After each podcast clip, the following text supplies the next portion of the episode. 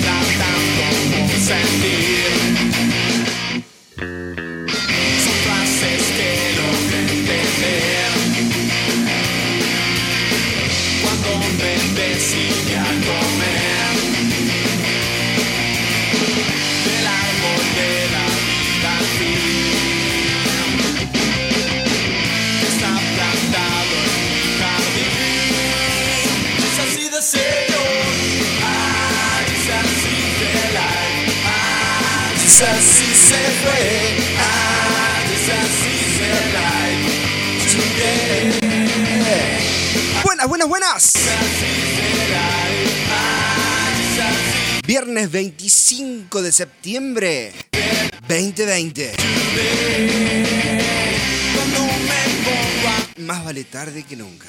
un buen lugar me espera ya. Un buen lugar nos espera ya.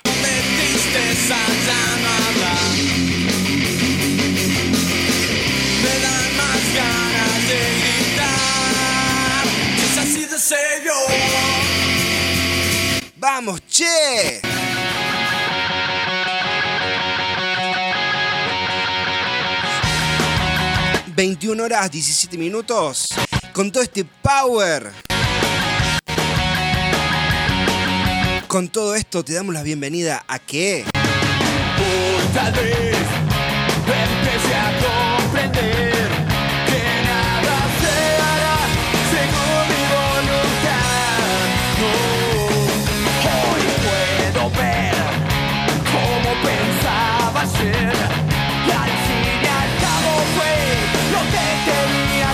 Esto es Líbranos del Mal. Será mejor esperar. Será mejor prepararse más. Porque aprendí que no Un viernes más para acompañarte hasta las 0 horas. Y el equipo sale a la cancha.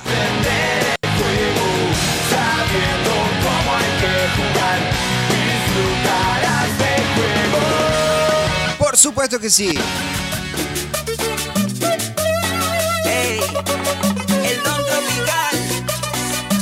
Dani V-R-A-N.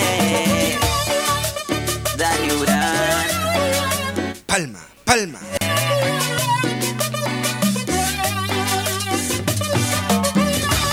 Hay un hombre que calma todo temor. Un amor que consuela el más intenso dolor. Es fiel a sus promesas. Por supuesto que sí. De mi fe es el ancla,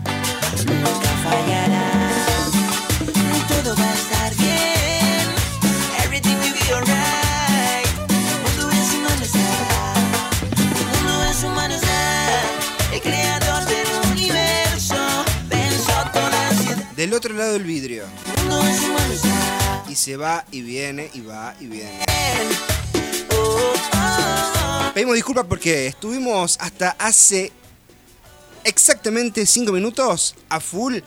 Pero ya estamos saliendo a través de Libertad en la Red FM y por supuesto las dos aplicaciones de Libertad en la Red.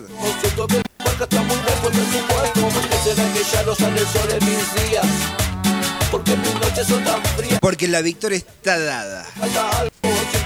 Y está de este lado, no sé qué hace de este lado. Hola. Problemas técnicos.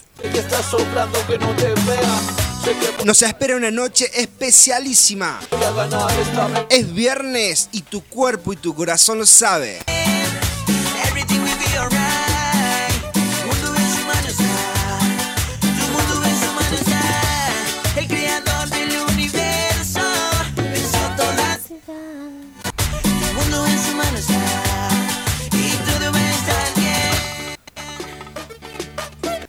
Hola. Hola, buenas noches a toda la gente, a toda la gente que está del otro lado, del norte, del sur, del este, del oeste, de Argentina, de otros países. Eh, buenas noches, buenos días, buenas tardes. ¿Cómo están? ¿Cómo están todos? Viernes. Viernes, que te quiero Viernes. viernes. Viernes de sorteo también.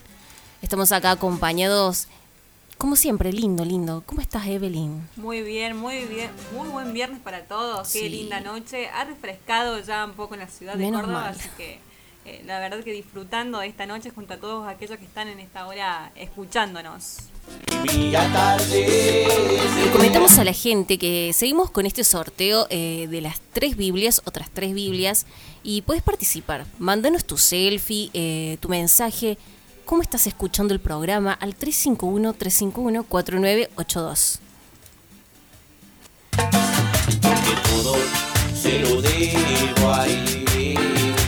Viernes, que te quiero viernes.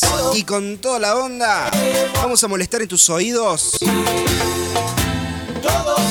Acá la gente de La Rioja nos manda un mensaje y nos dice, hola, buenas noches, no está saliendo la radio aquí en La Rioja. ¿Qué pasaría, Santana? Decirle que ya está saliendo porque Ya está. Ahí le avisamos a la gente de La Rioja. Hola, Rioja. Pasen la voz, háganlo saber porque ya estamos en vivo a través de nuestras dos aplicaciones de FM Libertad en la red. Y acá ya nos están mandando su selfie. Rodrigo Castro. Muy bien, Rodrigo. Muchas gracias por estar participando. Ya te anoto, ya te anoto. Y hoy temita. Seguimos con los siete pecados capitales. Hoy nos toca la ira. ¿Cómo estás con ese tema? ¿Alguna vez te dominó la ira? ¿Alguna vez eh, te sentiste enojado y ese enojo fue en aumento, de aumento, de aumento? Porque la ira por ahí nos hace cometer errores y nos hace decir cosas y nos hace salirnos del control.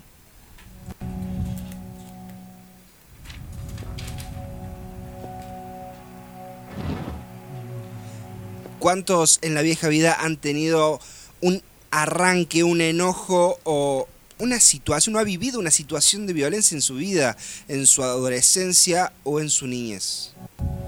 ¿Cuántos de nosotros hemos sufrido de este flagelo que hoy por hoy en la sociedad está tan visto, Este frente a frente. Mi tan catalogado, Dime si tú te sientes feliz, tienes motivos para vivir, o acaso tienes lo suficiente. pero gente, por supuesto, se ha acabado el temblor en Dios. que sí. Sé que el corazón no se le puede mentir. Deje de fingir. Sin dudarlo te acercaste a mí. En ese momento fue que pude sentir. Me amabas así. Lo que me das, yo no lo encuentro en otra parte. Sobran razones Así es, ya se acabó el temblor. La ira. En el día de hoy te presentamos la ira, pero antes de irnos y sumergirnos en toda la tremenda enseñanza que vamos a tener en esta noche, hacemos el extenso saludo al director y productor de Libertad en la Red, que hasta hace unos escasos minutos estaba dando vuelta haciendo de técnico. Al señor Steven Villarreal. Gracias, Nano. Y lamento.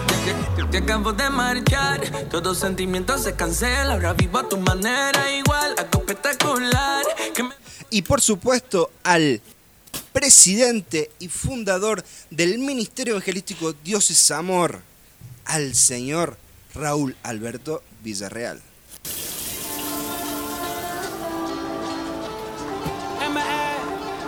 Es ahí.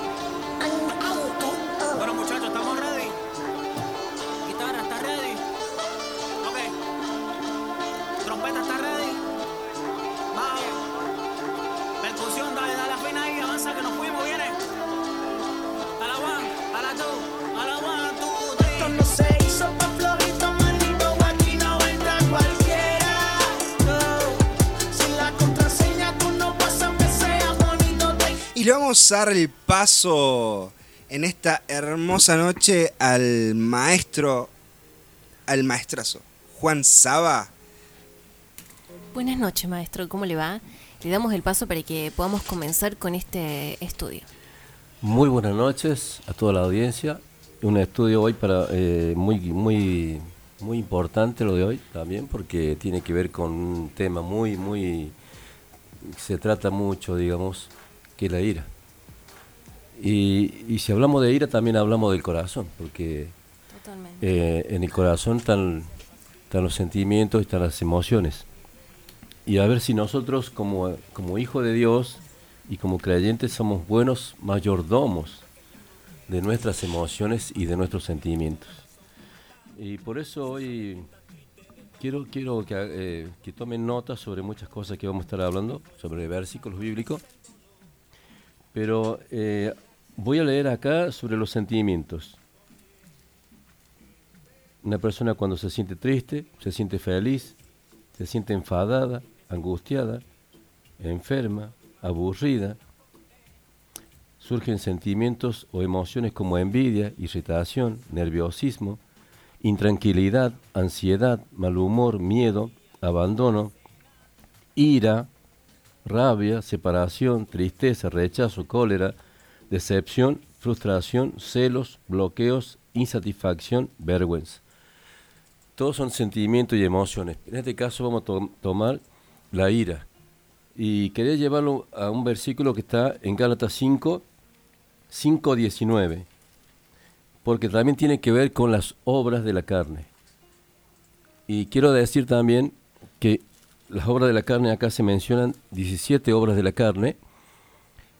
Y lo que quería mencionar es que sobre todas las obras de la carne hay un, hay un espíritu de demonio que va a tomar esa obra de la carne que no ha sido eh, vencida por ese cristiano. No que Cristo no la venció, sino que a veces el cristiano mismo no, no ha tomado conciencia de que Dios ya le dio la victoria sobre todas las obras de la carne. Ya fueron crucificadas. Dice que lo que son de Cristo han crucificado la carne con sus deseos y pasiones.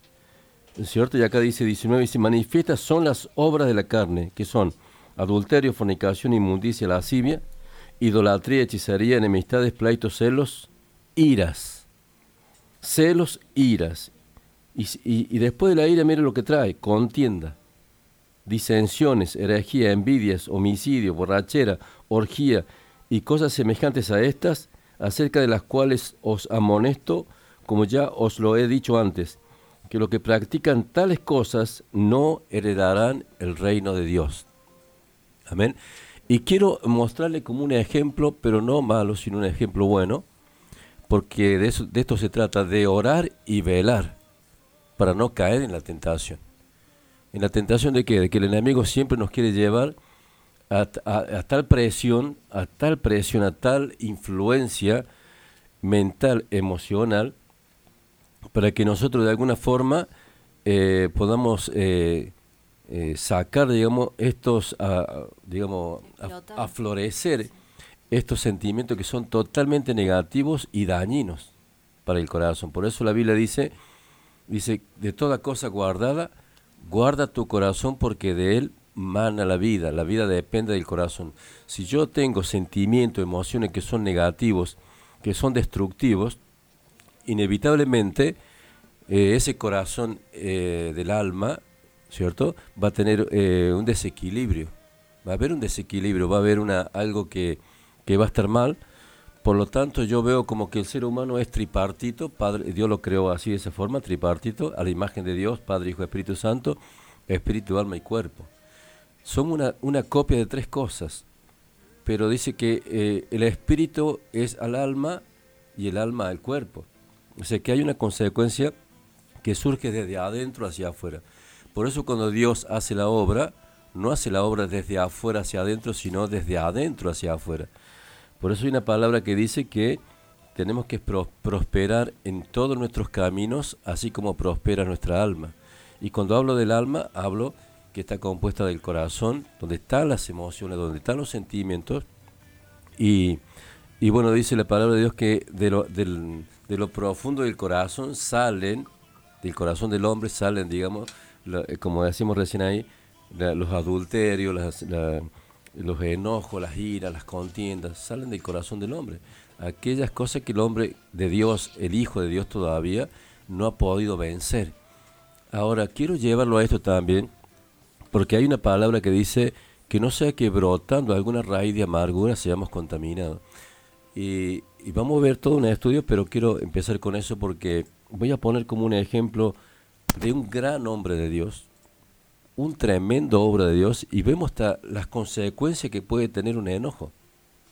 Voy a llevarlo al Proverbios 14 y 17, libro de Proverbios 14, 17, dice así, el que fácilmente se enoja hará locuras. El hombre perverso será aborrecido. Pero dice acá, el que fácilmente se enoja hará locuras. Qué tremendo, porque ahora, ¿por qué hay personas que se enojan fácilmente y en ese enojo de dos o tres segundos pueden cometer una locura que le puede costar toda la vida? Es lo que estamos viendo en, en la actualidad. Es lo que muchos de los noticieros, eh, Hasta informaciones. películas, hasta películas se han hecho como por ejemplo Relatos Salvajes, que es como hoy en día eh, es, es- ah, se saco, es como normal hasta, eh, hasta, ay, te tenés que enojar. Es como decirlo, enójate un poco. Y a veces no tenemos en cuenta de que esto tiene todo un, una razón de ser y no es solamente me enojo. Yo creo que cuando nos acostumbramos, nos acostumbramos a enojarnos, es como que después ya se nos forma a nosotros un hábito de enojarnos. Y eso es lo malo, porque todos tenemos reacciones como seres humanos, eh, reaccionamos ante cualquier situación, ¿no es cierto? Eh, y de ahí puede surgir este enojo.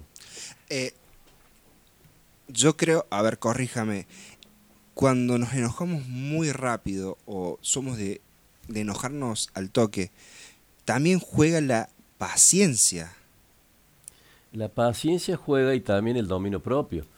O sea, yo me puedo enojar porque soy un ser humano. De repente surge algo y Jesús se enojó eh, en el templo, se enojó, agarró un látigo y, y sacó a todos de ahí. Y una persona un día me dijo, pero ¿cómo el enojo? Dice, sí, Cristo también se enojó, pero eh, una cosa es enojarse y tener dominio propio y otra cosa es enojarse y causar daño. Esa es otra Y cosa. justificarse después. Eh, eh, ¿Por qué? Porque yo veo esto, si esa, hay un enojo en una persona eh, que cuando habla con ese enojo, digamos de adentro puede surgir algo que puede estar desviado, alguna iniquidad que está desviada dentro del corazón de esa persona que nunca se curó, que nunca se sanó. Es como dice el dicho, de la abundancia del corazón. ¿Y qué pasa? Que cuando sale esa palabra, va a salir cargada de iniquidad. Como dice el versículo que dice que lo que contamina no es lo que entra del Sino hombre, sino sale. lo que sale. ¿Te das cuenta? Cuando vos sale esa palabra cargada de esa eh, iniquidad que está dentro de ese corazón, va a salir esa palabra en ese enojo, Y contamina. no solamente que va a contaminar a Evelyn, sino que va a dañar, Sí. va, va a, a cortar o, digamos, viste cuando se hace una, una rajadura en el corazón de la otra persona. ¿Por qué? Porque sale cargada con algo torcido dentro de él y que a lo mejor él no lo sabe eso. Por eso dice que no sea que brotando alguna raíz de amargura seamos contaminados. Y cuando somos contaminados de repente en ese enojo surge eso. ¿Y qué pasa? Que yo tiro esa palabra, supongamos a mi esposa, a mis hijos, cuando los reto Sí, de una sí. forma mm, mala, digamos. ¿Qué pasa? Que yo a esa persona eh, le, le he hecho una herida en el corazón, a esa persona. Entonces después, ¿qué pasa? Se me fue el enojo. Y, y bueno, y pedí perdón. Y me, Pero- perdo- y me perdonaron también. Pero esa palabra hizo, causó una grieta en ese corazón de esa persona. Y que no es fácil después sanarla. Entonces queda una herida en ese corazón, queda una grieta en ese corazón, que después cuesta mucho restaurar. Por eso cuando estoy en algún momento enojado, Dice la Biblia que saben decir, bueno, si estás enojado, conta hasta que se te pase el enojo. Entonces yo digo, eh, cuando estoy enojado, la Biblia dice esto, guarda silencio ante Jehová, porque en, en- en ese enojo, en ese enojo, puedo hacer un daño terrible en 30 segundos, que después no se, no se va a curar quizás en toda una vida. Por eso yo veía acá el número 8, habla de un hombre que era un hombre, pero un hombre de Dios tremendo, eh, y, se le llama el hombre más manso sobre la tierra. Manso viene también de un fruto del Espíritu, que es la mansedumbre. Dice que no había hombre más manso sobre la tierra que este hombre, este varón de Dios, que se llamaba Moisés. Y tanto era que el pueblo, el pueblo lo llevaba, lo llevaba, lo llevaba, lo llevaba, lo llevaba, hasta que un día, un día, ¿no? Se enojó. Y en ese enojo este hombre cometió un error muy grave. Por eso decía acá que el que se enoja hace locuras. Porque en el enojo del hombre no actúa la justicia de Dios, no obra la justicia de Dios. Y entonces dice este hombre, recibe una orden de parte de Dios, está en números 28, y le dice Dios a Moisés, el pueblo pedía agua, el pueblo se quejaba siempre de todo, era tremendo también este poder eh, soportar siempre la queja del pueblo, siempre eh, digamos desconforme de todo. Y entonces de repente este hombre dice, bueno, habla con Dios porque el pueblo quería agua, quería muchas cosas, pero dice acá le dice Dios, toma la vara y reúne la congregación, tú y Aarón tu hermano, y hablad a la peña a vista de ellos. ¿Qué dice? Hablad a la peña. Y dice, a vista de ellos. Y ella dice, dará su agua. Y le sacarás agua de la peña y darás de beber a la congregación y a sus bestias. Entonces Moisés tomó la vara delante de Jehová, como él le mandó. Y reunieron Moisés y Aarón a la congregación delante de la peña y les dijo, Oíd ahora, rebeldes, ya estaba enojado ahí, os hemos de hacer salir agua de esta peña. ¿Qué dijo? Les hemos, nosotros le- les hemos de sacar agua de esa peña. Entonces alzó Moisés su mano y golpeó la peña con su vara dos veces y salieron muchas aguas y bebió la congregación y sus bestias y Jehová dijo a Moisés y a Aarón por cuanto no creísteis en mí para santificarme delante de los hijos de Israel por tanto no meteréis esta congregación en la tierra que les ha dado estas son las aguas de la rencilla por las cuales contendieron los hijos de Israel con Jehová y él se santificó con ellos ¿Qué hizo? ¿Qué le había dicho Dios? Que hablara a la peña. ¿Qué hizo él en ese enojo?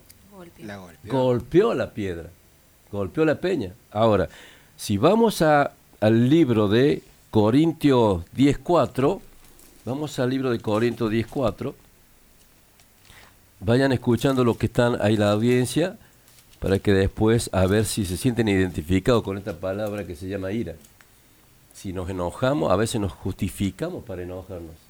O sea, si siempre estamos, o sea, siempre el ser humano se quiere justificar. Cuando dicen, No ay, bueno, me mía". saco, me saco. Es culpa tuya. No fue culpa mía, fue culpa tuya por provocarme y sacarme mis casillas. Sí. ¿Qué dice ahí? Eh, cuando dijimos, primera, de, de Corintios, Corintios. dice así. Primera de Corintios, capítulo 10.4, 10.4. Y vamos a ver cómo, cómo la consecuencia que trae este enojo. Y dice acá, 10.4, y todos bebieron, habla del pueblo de Israel, y todos bebieron la misma bebida espiritual, porque bebían de la roca espiritual que los seguía, y la roca era Cristo. Cristo Jesús. La roca era Cristo. No es que no entró, él, por eso dice, no entraréis a la tierra prometida. Por un enojo. A ver, si decimos, pero bueno, Señor, perdonaste tantas cosas, no le va a perdonar un enojo a tu siervo, a tu gran siervo Moisés. Porque, pero mire Mira dónde lleva el enojo de cometer tremendo error de golpear la piedra y la piedra era Cristo. Ahora dice en Zacarías 3.9 dice así. Quiero, quiero que veamos esto para, para eh, confirmar de que realmente está- de, qué, de qué está hablando Dios. Zacarías 3.9 dice así.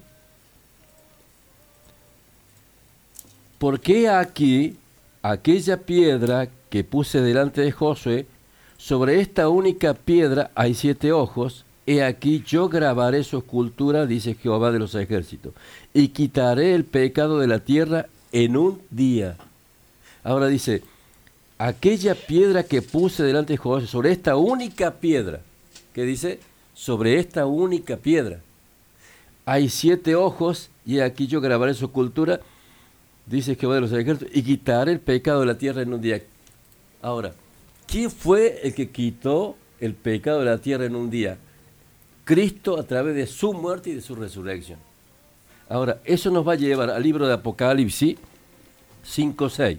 Libro de Apocalipsis 5.6. 5.6. ¿Por qué razón a veces eh, no nos tenemos que enojar tanto? Porque vamos a cometer tremendos errores, por eso podemos enojarlo en un sentido natural, pero cuando ya nos acostumbramos y nos hacemos un hábito a estar enojado, ahí tenemos que tener cuidado. Porque no vaya a ser que tanto persistir en ese enojo ha tomado dominio sobre esa emoción, sobre ese sentimiento, un espíritu de ira. Ya esa persona, por más que quiera no estar enojado, siempre va a estar enojado. ¿Por qué? Porque ya ha tomado algo espiritual, lo emocional, la carne, lo ha tomado algo espiritual, que es un espíritu de ira. Si llueve, esa persona se a enojar. Si sale el sol, esa persona se a enojar. Si tiene un compañero de trabajo, se a enojar, con el hijo se a enojar, siempre se a enojar por algo.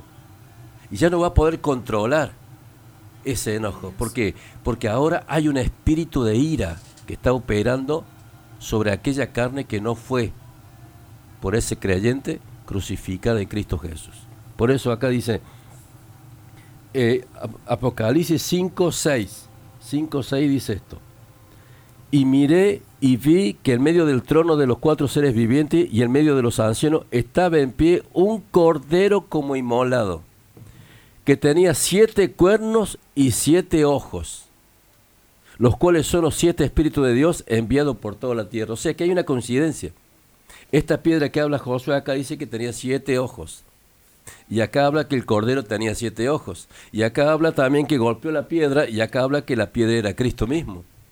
Así que por ahí nos ponemos a pensar, decir, ¿por qué no entró a la tierra prometida? Semejante siervo, semejante cosa lo que hizo.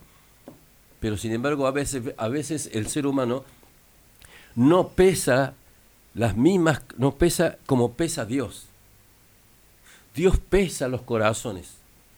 Dios no pesa lo espiritual, sino pesa el corazón del hombre.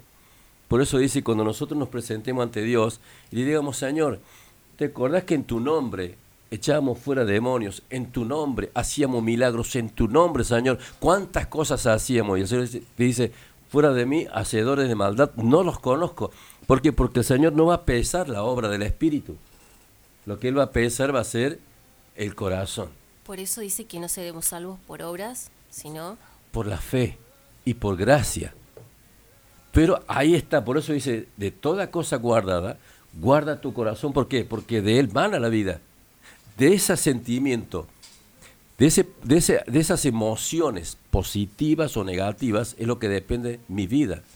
Porque inevitablemente el corazón espiritual del alma, somos tripartito, está ligado al corazón físico. Este que bombea sangre, este que distribuye la sangre por todo el organismo físico, está ligado al corazón de las emociones, está ligado. Por eso cuando el corazón donde están las emociones, eh, surge la envidia, el enojo, la ira, la contienda, todo eso, ¿qué va a hacer? Va a traer un, un desequilibrio también en el corazón físico. ¿Y el corazón físico qué va a hacer? Va a comenzar a distribuir mal la sangre. ¿Por qué? Porque está afectado. hay, hay como se ha surgido un desequilibrio. Es como cuando le dicen, te haces mucha mala sangre. Y que le dicen a la gente, te enojas por todo, te haces mala sangre. Claro. Y entonces ahí qué pasa, el corazón comienza a distribuir más la sangre por los organismos, incluso hasta por el, eh, por el cerebro, y ahí es donde vienen las enfermedades, ahí donde viene eh, el ACV, ahí donde viene el Alzheimer, ahí donde viene la demencia, ahí también vienen los, las enfermedades eh, de los pulmones, de- Parálisis. todo viene, ¿por qué? Porque a la- por eso dice, de toda cosa guardada, guarda el corazón, porque en las emociones buenas o malas es como va a surgir. Ahora, si en mi corazón surge el amor, el amor es vida. Y el amor, aquel que ama permanentemente, siempre va a tener buena salud. ¿Por qué? Porque el corazón también va a estar nutrido de ese amor, por lo tanto ese corazón va a trabajar de una forma perfecta como Dios lo creó. Entonces va, va a distribuir la sangre perfectamente, los órganos no van a ser enfer- en- enfermos de ninguna forma. A no ser que tenga un accidente o a no ser que pase algo, pero eso ya es otra cosa. Pero yo tengo que cuidar la salud que Dios me ha dado. Y eso surge también, vamos a llevar después a todo esto de la ira en realidad, pero quiero que eh, los que están escuchando del otro lado, ¿por qué a veces no podemos solucionar problemas de enfermedades, problemas de comunión dentro de la familia, problemas de, porque por eso dice enemistades, celos, pleitos, surgen de la ira. Y, y la ira también surge de cosas que pueden estar ocultas o guardadas y que en ese momento de la ira sale como un puñal Sí. donde daña a las otras personas. Y vos te das cuenta que cuando hay un espíritu que va eh, como alentando a eso, alentando, dice que nuestra lucha no es contra sangre y carne, sino contra principado, potestad, gobernador latino y y contra huestes espirituales de maldad en regiones celestes, espirituales. ¿Qué, ¿Qué pasa con eso? Que siempre va a haber algo espiritual negativo que alentando a eso, o sea, motivándote a eso, justamente para que nosotros le cedamos ese lugar, y cuando una vez que le cedemos ese lugar, entonces el enemigo hace una fiesta dentro de una familia. Es como que decimos cualquier palabra y ya sale cargada esa palabra y, ca- y no tuvo la intención de decirlo como la Pero otra como persona que lo es- interpretó. Claro, como que uno está tan sensible, tiene todo eso allá adentro que está esperando esa oportunidad para... Usted sabe que maestro nos mandaron preguntas y una de ellas dice, hola Dios, les bendiga, quería preguntar, tengo un hermano que es muy enojón, por todo, y rápido, hasta que un día llegó a pegarle a mi papá. ¿Puede ser que tenga una raíz de amargura? Porque cuando era chiquito no lo reconoció mi papá hasta los cinco años. Por supuesto que sí. Mire, mire sin, sin, sin muchos detalles sobre ese punto, ¿no? De esa persona, le puedo asegurar que hay una raíz de amargura o una raíz de rechazo sobre esa persona y en ese enojo, haberle pegado al padre es como que hay, hay un do- hay, ha tomado dominio una ira y esa ira va a ser un desastre. Por eso tiene que ser ministrado, tiene que ser aconsejado para que sea libre de eso. Y acá hay otra que dice, tengo un familiar cercano que le agarran como crisis de nervios y maltrata. Se le ha hablado, se le ha llevado a pastores una y otra vez, pero sigue igual. ¿Qué se puede hacer? Y bueno, yo el otro día decíamos esto. Eh, cuando un corazón está dañado, es bueno contenerlo. Es bueno contenerlo, abrazarlo, motivarlo. Pero también tiene que haber, de aquellos que ministran, una liberación. Una, es como cuando vos viste iba al colegio cuando eras chico. De repente había alguien mayor y que te pegaba todos los días, te dañaba. Vos ibas a tu casa y qué pasa, te consolaban. En tu casa el otro día venías aquí y qué pasa, te volvían a dañar. Volví a tu casa te- y Pero en la casa no le preguntaban o no. hasta que vos viste, hasta que vos decís, bueno, le decía a tu hermano, que es mayor, más grande, y tu hermano dice, mañana voy al colegio. Un ejemplo, mañana tu hermano que es mayor va al colegio y se encarga de ese agresor, ese agresor nunca más te vuelve a molestar y por lo tanto tampoco nunca más te va a lastimar. ¿Qué quiere decir con esto? Si Jesucristo es el más grande, el que nos defiende, el que nos guarda, y, ese, y Jesucristo nos dio autoridad y poder para que para atar fuera y echar fuera a eso. Entonces no solamente hay que sanar, sino también hay que liberar. Yo creo que eh, la liberación tiene que ver también con la sanidad interior y la sanidad interior con la liberación. Son el complemento de las dos cosas. Y yo pienso también que tanto como el, interce- de intercesor como el que hace liberación también es un complemento de las dos cosas. Por esa razón tiene que eh, esa persona, no solamente la ministro para consolarla, sino tiene que haber una persona que la ministre y diga en el nombre de Jesucristo te lleva a una oración, vamos a hacer una oración de renunciación, vamos a hacer una, una oración ahora y vamos a atar y echar fuera aquello que te cautivó toda la vida, que te tuvo sujeto a ese enojo, a esa ira toda tu vida. A partir de hoy en adelante, vamos a tomar la decisión.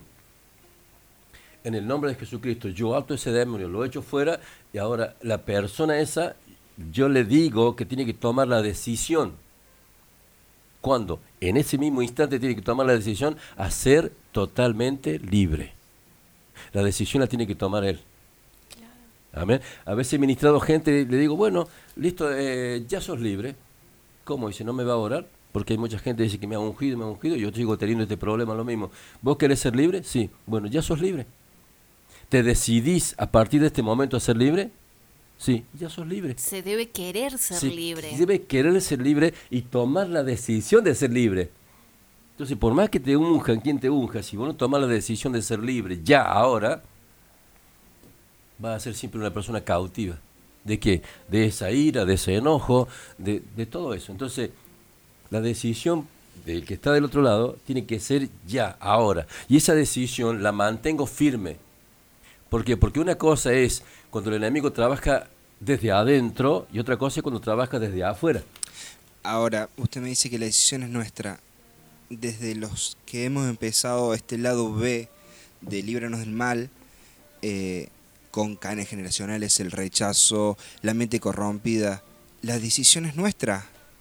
Quien tiene la decisión de dejar pasar a Dios al cuarto del fondo del corazón y que Dios limpie y se lleve todas esas impurezas, es nuestra. No sabe que eh, Dios nos ha creado a los seres humanos con un poder muy grande. Ese poder se llama libre albedrío. Ese poder de libre albedrío es justamente que el ser humano tiene la facultad para elegir, para decidir lo que hago, lo que no hago, lo que quiero, lo que no quiero. Y, y te digo más, mira, aún Dios, siendo Dios, creador, soberano, aún siendo Dios creador y soberano, Él va a respetar ese libre albedrío, no va a pasar por encima de mi voluntad para hacer algo. Por eso es que yo tengo que decidirme, ¿cierto? Y dejar eso. Yo tengo que decidirme a ser libre, tengo que decidirme a ser sano, tengo que decidirme a no estar atado nunca más al pasado, sino que tengo que ser totalmente, dice, la Biblia hablaba hace poquito Dios a través de la palabra, que decía que lo que el Hijo libertó es verdaderamente libre. ¿No dijo así la palabra? ¿Qué, fa- ¿Qué falta entonces? ¿Qué nos falta? Nos falta a nosotros tomar la decisión de ser verdaderamente libres. ¿Dónde? En todas las áreas de nuestra vida. Espíritu, alma y cuerpo, todas nuestras áreas, todo nuestro entorno, toda nuestra familia, tienen que ser totalmente libres. ¿De quién depende eso? ¿De Dios? No, Di- Dios ya lo hizo todo. En Cristo Jesús ya lo hizo todo. Entonces nosotros tenemos que apropiarnos de todo lo que Jesucristo hizo para nosotros. Por eso dice, lo voy a llevar a Mateo 5.21. A Mateo 5.21. Y si hay alguna otra pregunta, vamos a ir... eh, Acá dice, bendiciones, eh, maestro. Bueno, Carlitos Molina nos manda saludos, bendiciones. Gloria a Dios Carlitos Molina. Carlitos. Eh, nos dicen, querido Lucas, que las apps no están funcionando. A ver. Ah, ya le contestaste. Gloria a Dios, dice. Eh, acá nos dicen que se enoja mucho y que le empezó a agarrar dolor de estómago. Eso es lo que hablamos con respecto al cuerpo, que lo emocional ya empieza a afectar al, al cuerpo. Eh, nos dicen acá de que, ¿cómo quieren hablar con usted? Por ministración, maestro. Nos Bueno, después, acá. después de cualquier cosa le, le dejamos un teléfono o algo, yo, yo, los, yo, yo no tengo problema. Eh, siempre lo puedo escuchar y, de, y, y- y hablamos. A Dios. Acá dice, bendiciones maestros y hermanas. Yo tenía todo eso con mi padre, Pero nos pedimos perdón y Él ya está en la presencia del Señor. Pido a mi Señor que me saque todo el enojo de mi vida con mi hijo. Gracias. Y es como que eh, ella, ella solucionó el problema del padre, pero no solucionó su problema. Porque eh, es como que lo que ella, lo que ella sufrió con, con el padre, esa relación o lo que sea, es como que lo vuelve a traer sobre su hijo. ¿Y qué va a pasar? Que va a seguir ella abriendo esa cadena generacional y lo que hoy lo puede hacer en su hijo, su hijo mañana también lo va a hacer sobre su hijo. Y así se va acumulando, digamos, esta cadena. Que habíamos hablado de la cadena generacional, ¿te acuerdas, Lucas? Sí, la- este, cada uno de los estudios están enlazados, están de la mano. Están enlazados, sí, señor. Este, porque todo nos, todo nos lleva a qué es lo que nos pasó cuando éramos chicos o qué hicieron nuestros padres. Exacto, ¿sí? Entonces, eh, y como decía recién el maestro, si nosotros no damos el permiso de que Dios liberte nuestra vida, si nosotros podemos decir, sí quiero ser libertado, pero de acá, de la boca para afuera. Y sí, Pero de la boca para adentro, ¿qué pasa? es cierto, Lucas. Yo he ministrado personas. He ministrado personas hace muchos años que ministro personas. Entonces es como que Dios te hace sentir espiritualmente. Es como que es un oficio, ¿me entiendes? Este es un oficio, pero un oficio espiritual, donde Dios te va capacitando para eso. Y, y te va haciendo en este ejercicio, este ejercicio es como que Dios te va haciendo sentir o te va haciendo ver si la otra persona no te está diciendo todo. Y que, y que, porque es como que no te cierra, eh, como que no te cierra el círculo. Es como un detector de mentiras. ¿Te das cuenta? Vos te das cuenta que hay algo que esa persona está ocultando, que no te está diciendo todo. Y si la persona no te dice todo, entonces tampoco se puede hacer una administración eh, como tiene que ser. Eh, cuando hacemos sanidad interior, nos debemos vaciar para ser llenados nuevamente. Exactamente, viste que dice, hay una prédica hace muchos años del siervo que decía, hablando de la vasija, decía, vacíate para que Él te llene. O sea, ¿qué hace Dios? Te vacía completamente, pero te vacía cuando vos estás dispuesto a ser vaciado. Que no dejo, no dejo un rezago por ahí escondido porque es como que no, eso no lo voy a soltar. No, no, no. Dios te vacía de todo aceite inmundo, de toda, de toda porquería, de todo eso. ¿Y qué hace Dios? Te limpia. Llevémoslo a la vida cotidiana, Porque si no, ¿cómo vamos a ser libres de algo que no soltamos? No, es que no podés ser libre. Por eso Dios te llama, te busca, te, el Espíritu Santo, viste, como el Espíritu Santo es, es tremendo. El Espíritu Santo, cómo te lleva, te lleva, te lleva. te lleva y, y- y te, has- y- y te ponen en, en ese en ese brete de decir, che, vamos, quiero que cambies, que quiero eh, que evolucionemos, por decirlo. Exacto. ¿Sabes por qué? Porque el mismo Cristo Jesús, dentro de nosotros, no es solamente un proceso, sino un progreso. Y un progreso tiene que ver con la evolución. Un progreso me refiero porque dice la, la palabra del Señor, dice Pablo, decía, yo sufro como dolores de parto hasta que Cristo se haya formado en vosotros. Ahora, el mismo Juan decía esto, Dice, es necesario que yo mengüe para que Él crezca. Ahora, si yo no menguo, en la forma que yo voy menguando dentro de mí, es como Cristo va creciendo dentro de mí. Eh, que nuestra debilidad se haga débil y que Dios se toma mucho más fuerte. Exactamente. Entonces nuestra debilidad muere poco a poco. Vamos, como decíamos la semana pasada, vamos castigando la carne. No, no la semana pasada, era otro estudio, pero castigamos nuestra carne. ¿Para qué? Castigamos nuestra alma, ¿para qué? Para que el espíritu se fortalezca y para que eh, vivamos más en comunión con Dios. Exacto. Y el que tiene que gobernar es Cristo Jesús dentro de mí, por medio de su Espíritu Santo. Por eso dice, es necesario que yo mengüe para que Él crezca. ¿Qué quiere decir con esto? Que Cristo dentro de mí también es un, pro- es un progreso. ¿Es cierto? Que se va formando cada vez más hasta llegar a completar hasta llegar a completar la estatura del varón perfecto. O sea, que va en ese proceso. ¿De, de cuál proceso? Del, del, progreso hasta alcanzar la estatura del varón perfecto, que es Cristo. Entonces, hay, eh, pero hay un largo recorrido para, para andar si nosotros eh, no entregamos nuestra voluntad a Dios. Por eso dice acá en Mateo 5, 21 dice esto. Hay un título que dice Jesús y la ira. Oíste que fue dicho a los antiguos, no matarás y cualquiera que matare será culpable de juicio. O sea que la persona que mata es culpable de un juicio.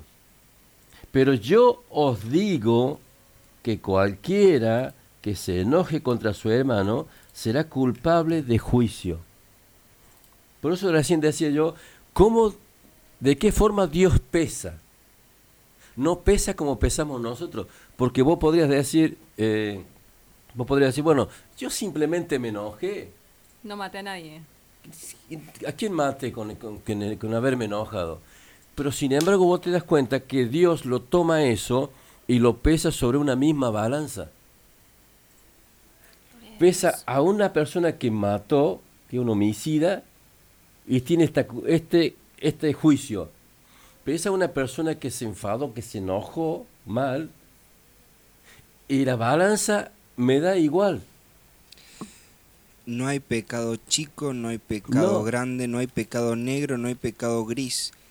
Existe solamente el pecado. Exacto. Entonces, mira cómo Dios lo pesa de la misma forma que, pisa, que pesa un homicida. Tiene el mismo juicio. Y entonces, por eso, muchas personas que se enojan fácilmente, muchas personas que se enojan fácilmente, que se enojan, que se irritan fácilmente, después surge eh, como una persecución, como una acechanza espiritual, de espíritu de muerte. La persona entra con un espíritu de muerte que lo persiguen, que no lo dejan dormir, que en la casa ve sombra, que en la casa no sé qué pasa, que en la casa esto, que en la casa aquello, que, que voy por la calle y siento que alguien me observa. Que...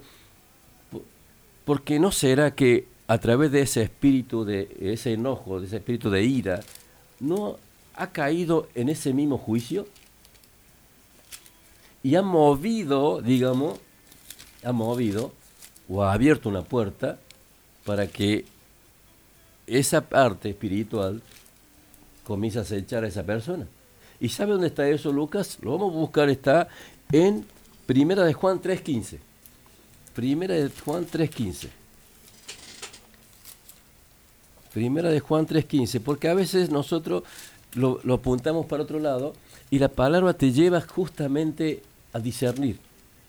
Mi palabra es espíritu y es vida. Y dice 3.15, dice así. Todo aquel que aborrece a su hermano es un homicida. Yo no me junto con aquel porque tiene tal o cual cosa. ¿Te das cuenta cómo pesa Dios, Luca? Ahora yo lo llevo a, otro lado, lo voy a llevar a, otra parte. Eh, por ejemplo, voy a poner un ejemplo. Estados Unidos, siempre vemos esta, estas noticias del, del país americano que dice, un estudiante ingresó a un colegio y mató a tantos estudiantes. Y cuando empiezan a ver qué había atrás, el enojo contra la sociedad de esta de este adolescente, de este joven.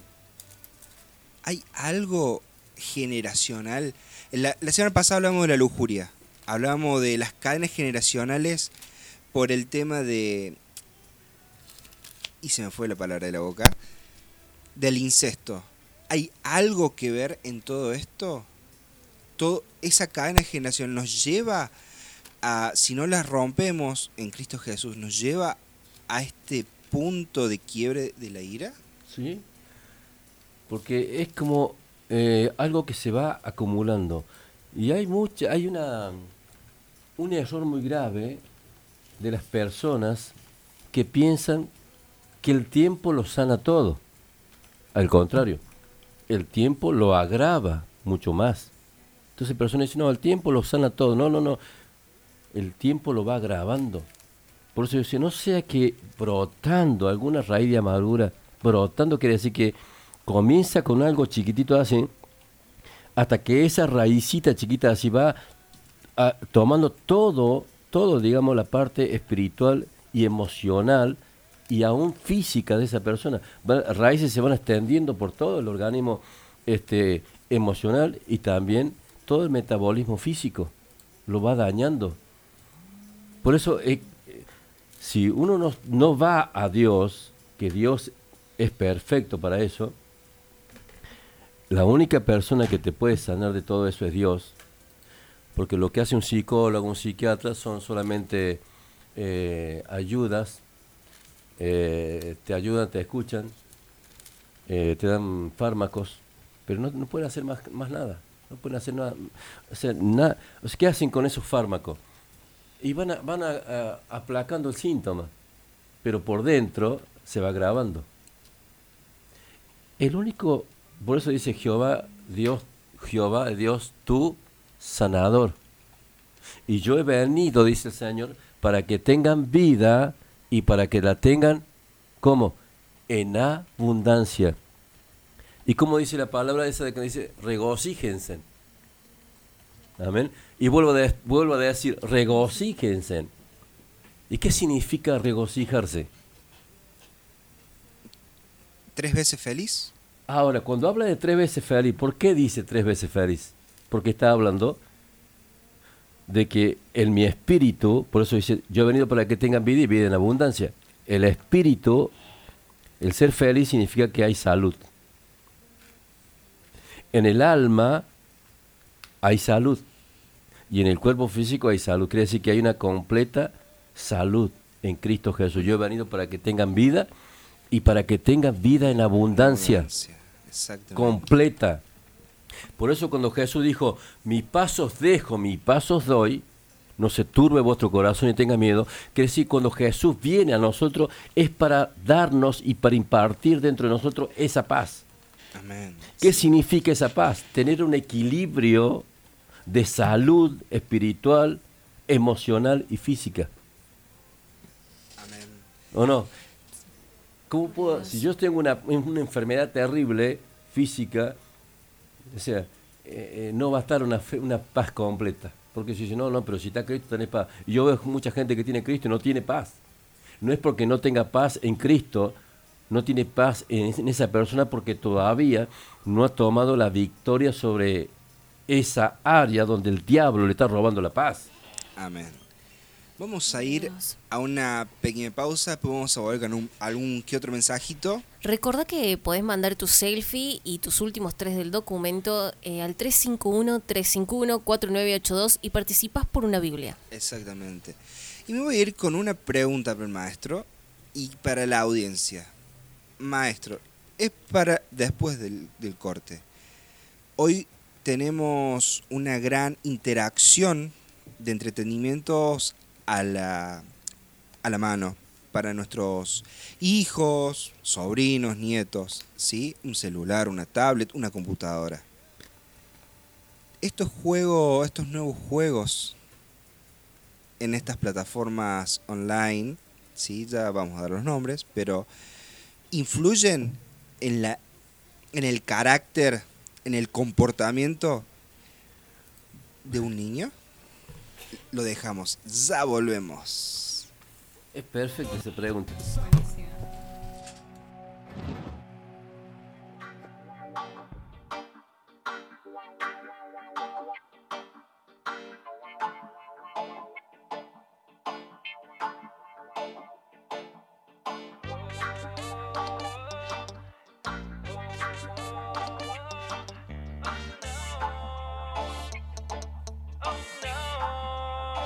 Yo nací para la guerra, no me asustan los problemas, no importa lo que venga, mis pies firmes en tierra están así para la guerra, no me asustan los problemas, en riqueza o pobreza, la humildad es mi fuerza.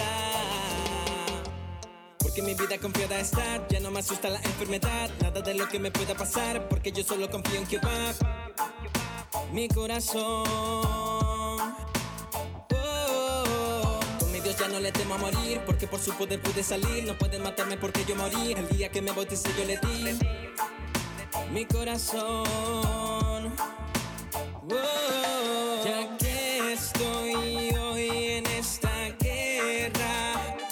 no existen fronteras, su fuerza rompe barreras. Muchos no aguantan la presión, me tocó ver cómo crecían. Nunca los envidié, lo mío llegaba, lo sabía. He vencido el desierto, tuve sed, él me suplía. Dentro del largo proceso, lleno de sus disciplinas. Y es difícil cuando te dicen que no existe cura. Pero en Dios Él arrancó toda mi amargura. Cuando pensé que no calificaba en esta vía, cambio mi lamento en baile, mi llanto en alegría. Cuando me encontré solo y desesperado, cuando yo me sentía vil y menospreciado, una voz me dijo: Eres llamado y escogido para esta generación, al joven y al afligido. Soy un guerrero, no tengo miedo, ando por el fuego y no me quemo. Soy un guerrero,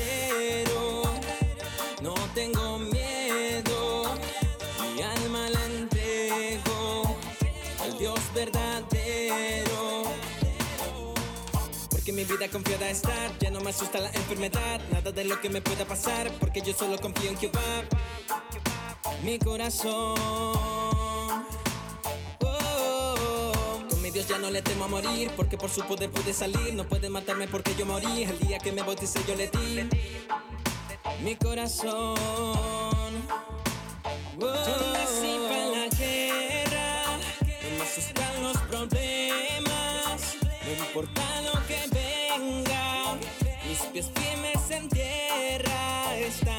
así para la guerra. No me asustan los problemas, en riqueza o pobreza. La humildad es mi fuerza. Yo nací para la guerra. No me asustan los problemas. No importa lo que venga. Mis pies firmes en tierra están así para la guerra. No me asustan los problemas. En riqueza o pobreza. La humildad es mi fuerza. Hey, Fe, Fe, Fetiek. Dice Eric GM. Harmony en la instrumental. A Mystic Records.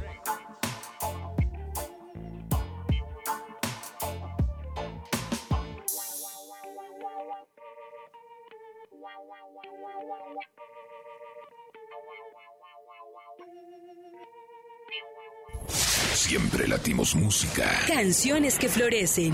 Primavera 2020. Primavera 2020. Sonidos que estallan. Libertad en la red. 100.9. Transmitiendo vida.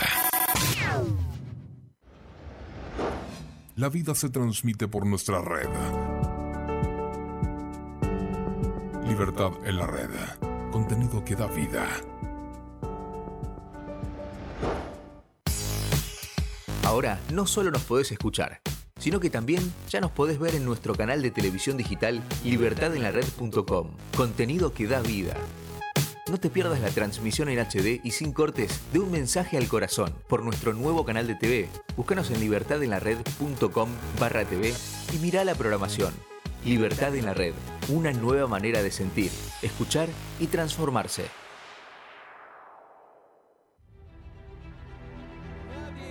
Más a Cristo que el Espíritu Santo de Dios. Alabado sea Dios. Y nadie ama más que a los hijos de Dios que el Espíritu Santo de Dios. Y nadie más que el Padre y Cristo Jesús que dio su vida por los hijos de Dios, por los hijos de obediencia, los que han creído y le han recibido. No hay otra, no hay religión, no hay secta, no hay nada. 2020, año 2020 fuerte. Este es el año donde vamos a tener que ponerlo y ajustarnos el cinturón. Este es el año donde no tiene que tener miedo a nada, porque Dios, el fuerte, está con vosotros para la gloria de Dios. Hace 36 años Dios dijo, No teman manada pequeña, yo estaré con ustedes siempre hasta el fin. Este año 2020 lo proclamo año de santificación para la gloria de Dios. Es un año donde se va a padecer mucho, se va a sufrir mucho y donde tenemos que estar fuertes en Cristo. Libertad en la red. Contenido que da vida. Estos son algunos consejos para prevenir la propagación del nuevo coronavirus. Atención médica precoz. Si tienes fiebre, tos y dificultad para respirar y has viajado a una zona de riesgo donde se haya notificado la presencia del nuevo coronavirus, o si has tenido un contacto cercano con alguien que haya viajado desde esas zonas, indícaselo a tu médico. Es un consejo de tu radio. Cuídate, cuídalos.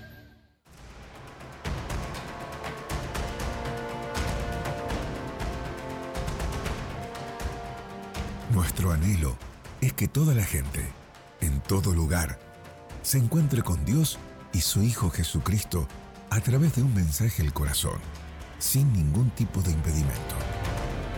Para esto servimos a las personas y lo hacemos por medio de la evangelización con nuestros colaboradores y en el deporte y a través de la educación, en nuestro colegio, nuestro instituto bíblico y exaltando la palabra de Dios con incontables áreas de servicio. Tu aporte al Ministerio Evangelístico Dios es Amor contribuye al desarrollo de la misión con la que Dios nos ha establecido en esta tierra. Si querés colaborar con nosotros, lo podés hacer utilizando el medio de pago que prefieras, ingresando a nuestra página web www.medea.com.ar.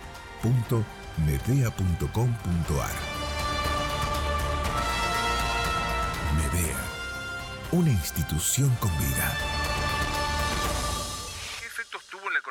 El propio Trump, el presidente de Estados Unidos? Hay una desaceleración muy fuerte. Que la pandemia no te apague. El momento de incrementar tus ventas es ahora. Lo único que tenés que hacer es promocionar tu servicio de delivery. No lo tenés, implementalo ahora, con todas las medidas de seguridad e higiene correspondientes. Ahora bien, ¿cómo haces que se enteren todos? Te comunicas con la radio. Departamento de ventas de la radio Hola. Hacemos tu spot comercial dándole la creatividad que tu producto, marca o empresa necesita. Fácil, rápido, económico y cómodo. No te olvides, quien vende primero, vende mejor. Empezá a vender más. Llama a la radio. ¿Y vos? Quédate en casa. Descárgate nuestra nueva aplicación en tu celular y lleva vida donde estés.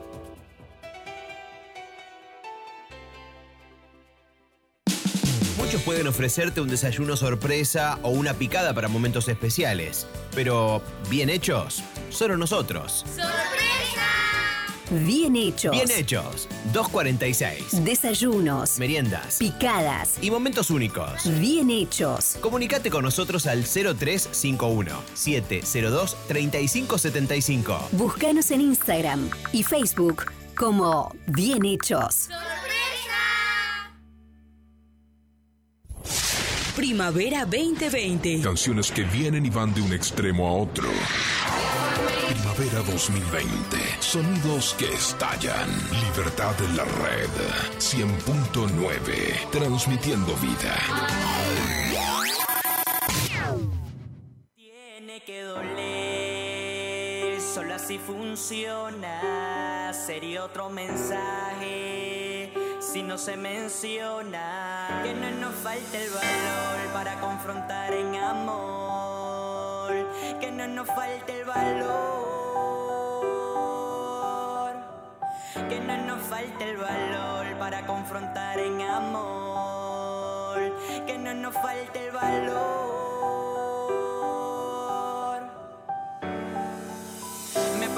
Esencia del mensaje. Quise asegurarme que estuviésemos hablando el mismo lenguaje. No quise hacer caso omiso a mi compromiso, ni mucho menos quedarme con el crédito de lo que él hizo. Es mi intención con esta canción dejar claro una cosa.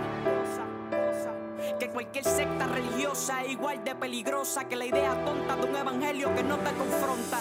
No vamos al estudio a hacer un palo. Aprendemos la palabra en el estudio mientras da palo. Mientras nos moldea, abrimos paso a la idea a que la integridad del mensaje no se negocia. Demasiado amor, nos pinta el cuadro de un solo color. Sacó el espejo donde debe verse el pecador y distorsiona la imagen de Jesús como el Salvador. Es como darle algo que lo ejercite, que le mueva las emociones, pero nunca lo resucite. Como seguir sembrando gente en un fuerte gente que será. No le dicen que están muertos.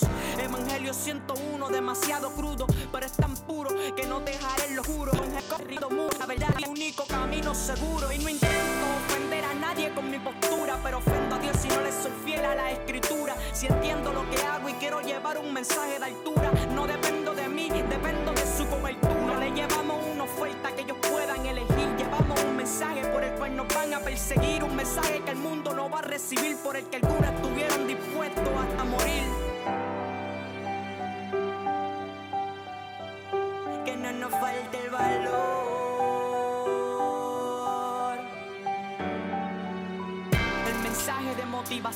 Sustituyó el pecado, el infierno y la condenación. Si no oyen que están perdidos, entonces creerán que no necesitan la salvación. No puedo voltear mi rostro mientras se pierden personas y ocultarle un fuego peor que la Amazonas. Y no quiero reducir tu fuerza de alguna manera, solo pretendo llevarte a donde están las verdaderas. No somos inquebrantables, somos culpables. Tampoco somos mejores, somos pecadores. No se trata más de amor de lo que trata de perdón. Así que las cosas como son. Sé que por negocio lo que entretiene, pero no estoy aquí solamente por lo que me conviene.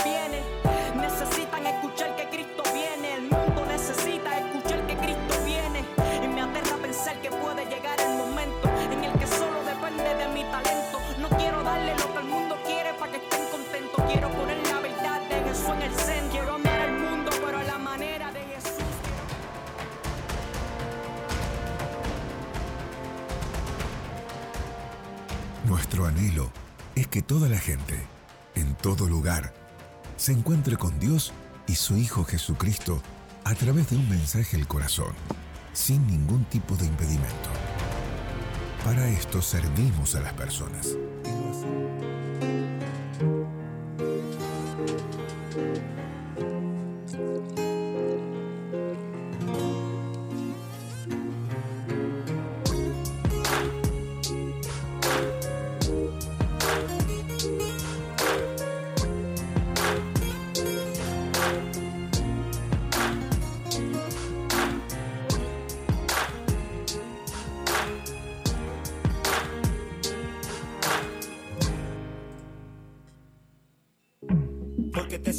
Silencias así. No quieres ni llorar ni reír, como si ya fuera el final del todo. Porque ya no quieres. Y acá seguimos, acá seguimos. Y estamos escuchando El silencio mata de Vico C. De todo modo, mejor es confesar cuál es el dolor que torturarse solo.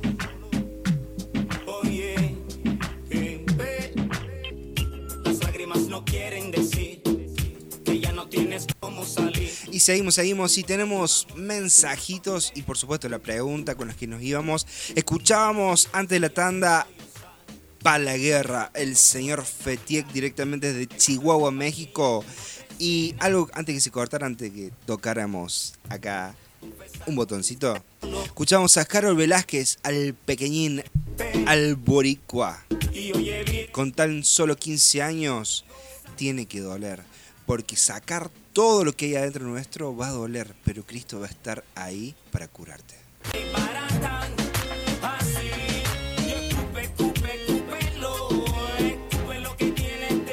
Y por supuesto nos pueden seguir a través de Instagram como Líbranos del Mal-Oc, nos encuentran, o en Facebook como Líbranos del Mal. Dale me gusta, seguinos y vas a ver cada uno de nuestros posteos y por supuesto, a no olvidarse, cada uno de los estudios dados por el maestro Juan Saba se encuentran en la plataforma digital Spotify y Google Podcast. En el canal oficial de Libertad en la Red. Así que puedes ir y revivir cada uno de los estudios. Así que dale, apúrate.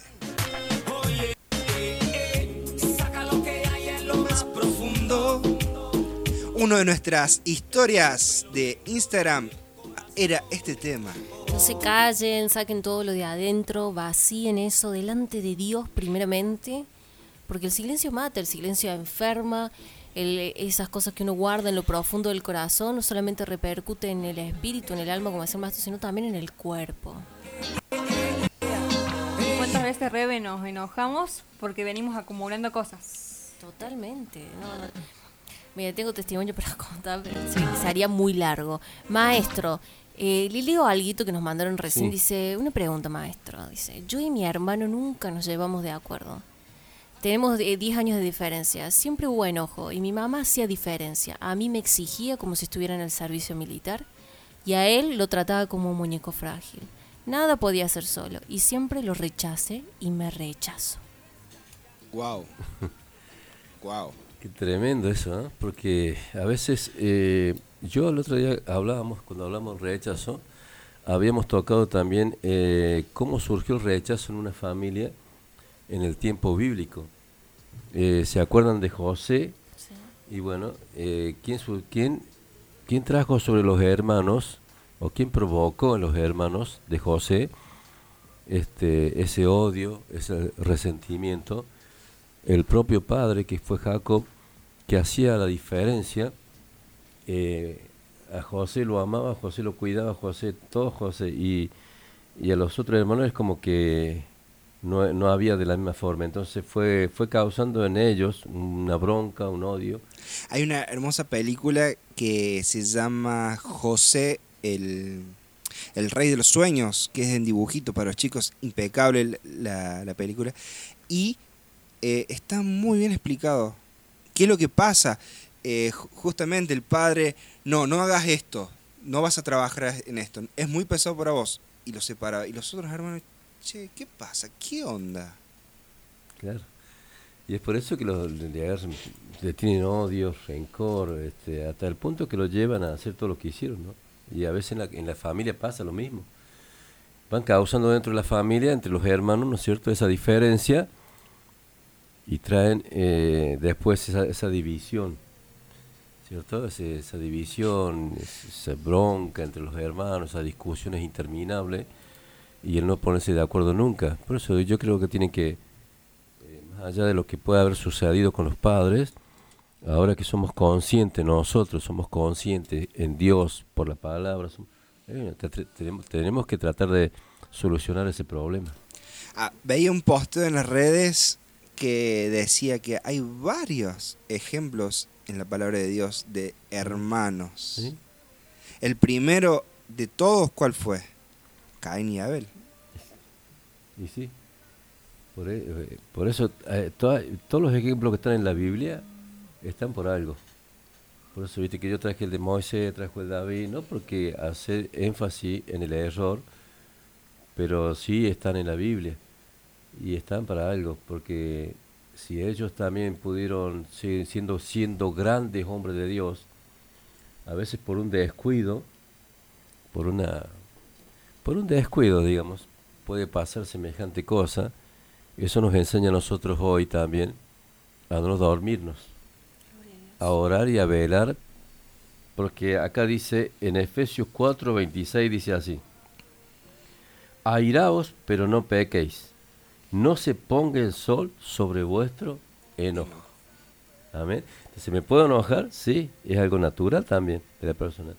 Pero si ese enojo dura, se pone el sol y sigue estando el enojo, y se pone el sol y vuelve, sigue estando el enojo, quiere decir, acá surge la, otra palabra que dice, no se ponga el sol sobre vuestro enojo, ni deis lugar al diablo. ¿Qué dice? Y no os deis lugar al diablo. Quiere decir, cuando, eh, cuando se pone el sol sobre ese enojo, un día, dos, tres, es cuando ahí dice, es cuando estamos pecando. Y a través del pecado ese le estamos dando lugar al enemigo. ¿Cierto? Entonces, entonces por eso la palabra habla claramente. No se ponga el sol sobre vuestro enojo, ni deis lugar al diablo. Así dice la palabra. Quiere decir, y, hay una parte que dice el Señor, Jesús cuando dijo, cuando hubo una persona que fue a llevar una ofrenda, Y, y cuando la estaba por presentar la ofrenda, el Señor le dijo, déjala a la orilla del altar. No, se, no la dejó ni siquiera que la pongan en el altar porque se haría profanarlo. Profanar el altar significa de hacer algo santo, algo común o algo mundano. Entonces dice el Señor, si no, no pongas, no pongas tú tu ofrenda sobre el altar, ponela a una orilla, anda, dice, reconcíliate con tu hermano y después de estar reconciliado, ven y dice entonces y presenta tu ofrenda. Qué tremendo, ¿no? Durísimo. Exactamente. Nos íbamos al- a la pausa con una pregunta. En estos tiempos tan digitales, tan eh, tecnológicos, ¿es bueno dejar a nuestros hijos detrás de una pantalla con acceso a un montón de juegos de los cuales eh, a veces los padres no, no saben de qué se trata o qué están haciendo? Hay juegos que directamente, así de franco lo vamos a decir, hacen apología a la muerte, porque no es más ni menos. Hemos tenido noticias en este mes, en esta semana, sobre un niño de 11 años que por perder un juego acabó con su vida. Otra noticia más de una chica de 15 años que le pegó a su mamá porque le cortó el internet. Mira los niveles de violencia. Sí, no, yo he visto chicos jugando con los juegos y cuando pierden el juego están como totalmente como sacados Eufóricos. y, y- y pegan una trompa ahí a la mesa, y se levantan y, o sea, vos los ves tan solitos ahí viendo eso y, y es como que se transforman. Es como que se meten tanto en eso y se enojan cuando pierden, se enojan. O sea, yo creo que hay algo, hay algo ahí cautivante en, las emociones y en la mente de esa persona que está ahí. Para serles claros a, todas las personas, a otros oyentes del otro lado, estamos hablando tan simple como juegos que hoy en día están a, la puerta, ¿no? Eh, Free Fire, Call of Duty, eh, Fortnite, que tanto se ven de esto de aquello, Minecraft también. Este, ¿Estamos haciendo bien nuestro trabajo de guiar nuestros hijos eh, en el camino de la verdad? Es una pregunta. Es como que se ha, es como que s- es como que han, buscado una forma de suplantar una cosa con la otra. La ausencia quizá de padres, la ausencia, y no me refiero solamente a la ausencia física, sino la ausencia de estar presente en muchas cosas. Y entonces, ¿qué pasa? Que lo han... eh, Llenan vacíos. lo han completado con otras cosas Claro. y lo tienen a, a un niño ahí. Total está ahí, está tranquilo, este, no sale a la calle, no sale a ningún lado, está ahí. Pero nunca están tomando control de lo que esa persona chiquita está haciendo y cómo se va en, cómo se va eh, enredando, digamos, su parte emocional, su parte mental, se va enredando con, con cosas que no convienen. ¿Cierto? Y es como que se va formando de esa, de esa manera, se va formando, se va haciendo como una estructura de eso. Entonces dice, dice así la palabra del Señor, instruye al niño en su camino, que aun cuando fuere viejo no se apartará de él. Ahora, de esa forma se va instruyendo. Y aun cuando fuere viejo esa persona, no se va a apartar de eso. Ha, ha quedado en su, en su alma, en su mente, en su corazón, ha quedado grabado, ¿cierto? Esa estructura. Y después va a salir a la luz, va a dar fruto a eso. El enojo, la ira, todo lo que ha... Cuando copiamos cosas. Yo he sido, hemos sido, bueno, por lo menos yo, mi mamá trabajaba en la policía y hemos sido criados por la televisión. Generación criada por la tele y eso se ve también en el comportamiento, porque ¿quién te educa? Y en el carácter, como decía Lucas hace rato, de que se va moldeando el, el carácter conforme a ese. Juegos que insistan a la violencia. Se va formando un carácter, una personalidad y después eso trae, trae consecuencias eh, también en la sociedad. Hoy vemos una sociedad donde toda la pers- todas las personas están enojadas. Vos vas en el auto, todos están enojados. Y hasta muy niños. Sí. Uno dice, ay, la infancia, pero me toca ver niños enojados. Y es terrible ver un niño totalmente ofuscado, enojado con la vida, enojado con los padres, enojado por esto, por aquello. Eh, que es terrible. Mire lo que dice acá en Santiago 1, 19. Por esto, mis amados hermanos, todo hombre sea pronto para oír, tardo para hablar, eh, tardo para hablar y tardo para airarse. ¿Está bien? Tardo para airarse. Porque la ira del hombre no obra la justicia de Dios. Amén. Cuando una persona está enojada, nunca va a actuar ahí o va a obrar la justicia de Dios. Por eso eh, no eh, tenemos que ten- tener dominio propio. Ese también es fruto del Espíritu Santo. Dominio propio. Templanza, eso se llama templanza. Dominio propio. Y entonces, como decíamos recién, que no dure, que no se ponga el sol sobre vuestro enojo sino que tenemos que ir achicando. En Eclesiastés dice, Eclesiastés 11, hay una palabra que dice, es muy, muy tremendo lo que Dios está demandando hoy en este tiempo, y dice así, Eclesiastés 11, 11, 10, dice así. Quita pues de tu corazón el enojo y aparte de tu carne el mal, porque la adolescencia y la juventud son vanidad. Es que- es lo que estábamos hablando recién. Quita, dice, saca de tu corazón el enojo. Decíamos recién, ¿no es cierto?, también de cómo ser buenos mayordomos. Ser buenos mayordomos de nuestras emociones. Mayordomo significa que nosotros tenemos que tener el control de nuestras emociones. Si me enojé por un momento por algo que sucedió, que ese enojo no dure más de lo debido. Y ahora, si dura más de lo debido, obviamente que se abre una puertita donde hay un espíritu de ir esperando que se abra esa puerta. Y también, como decíamos también, de esa, ese corazón duro, con raíces de rechazo y con amarguras, como dice, no sea que brotando una raíz de amargura, seamos contaminados y contaminemos la casa. Entonces, ¿de qué pasa? Que salen las palabras, salen las palabras de un corazón cargado de toda esa iniquidad o lo que se torció allá adentro. Y en el, en el transcurso de la palabra cuando sale, en el aire, esa, esa palabra se transforma y va cargada con una ira terrible y golpea del otro lado y del otro lado también surge de esa otra persona una ira provocada.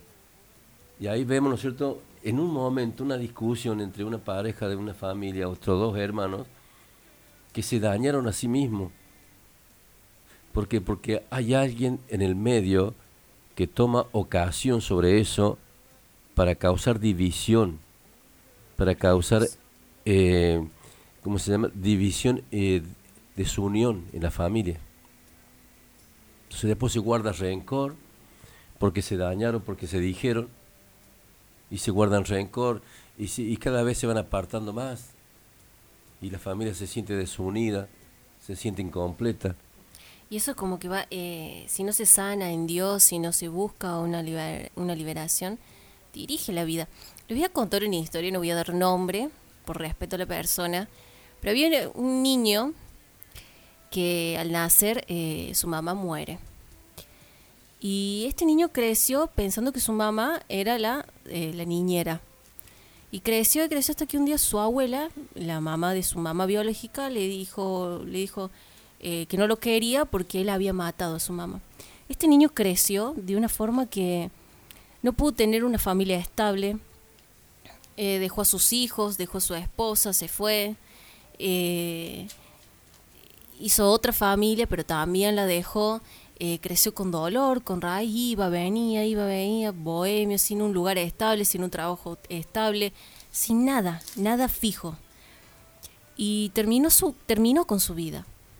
Mira lo que puede llevar una mala, una, una mala palabra en ese sentido, cargada en el corazón, a dirigirle toda la vida y no llegar a, conocer la libertad de Dios, el amor de Dios. Por eso son fundamentales en estos tiempos que hablemos de Dios, que hablemos de ese amor que sana, que, que restaura, que puede liberar a una persona, que puede sanar un corazón. Y se lo dice alguien que lo conoció ese amor, que también estuvo herida, que también estuvo con un enojo cargado en el corazón, y que puedo decir que Dios puede liberar la vida de alguien así. Que puede- Dios te puede dar una familia, Dios puede hacer que tu vida tome, tome el sentido, que no ande como un barco así sin timón a la deriva.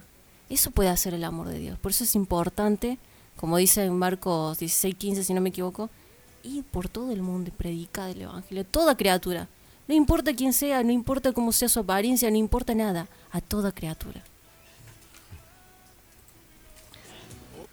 Ahora, eh, ¿cuál, ¿cuál puede ser la forma de que podamos solucionar eso? En el libro de Gálatas hablamos recién de las obras de la carne. ¿Es cierto? Que son 17. Ahora vamos a leer eh, el fruto del Espíritu.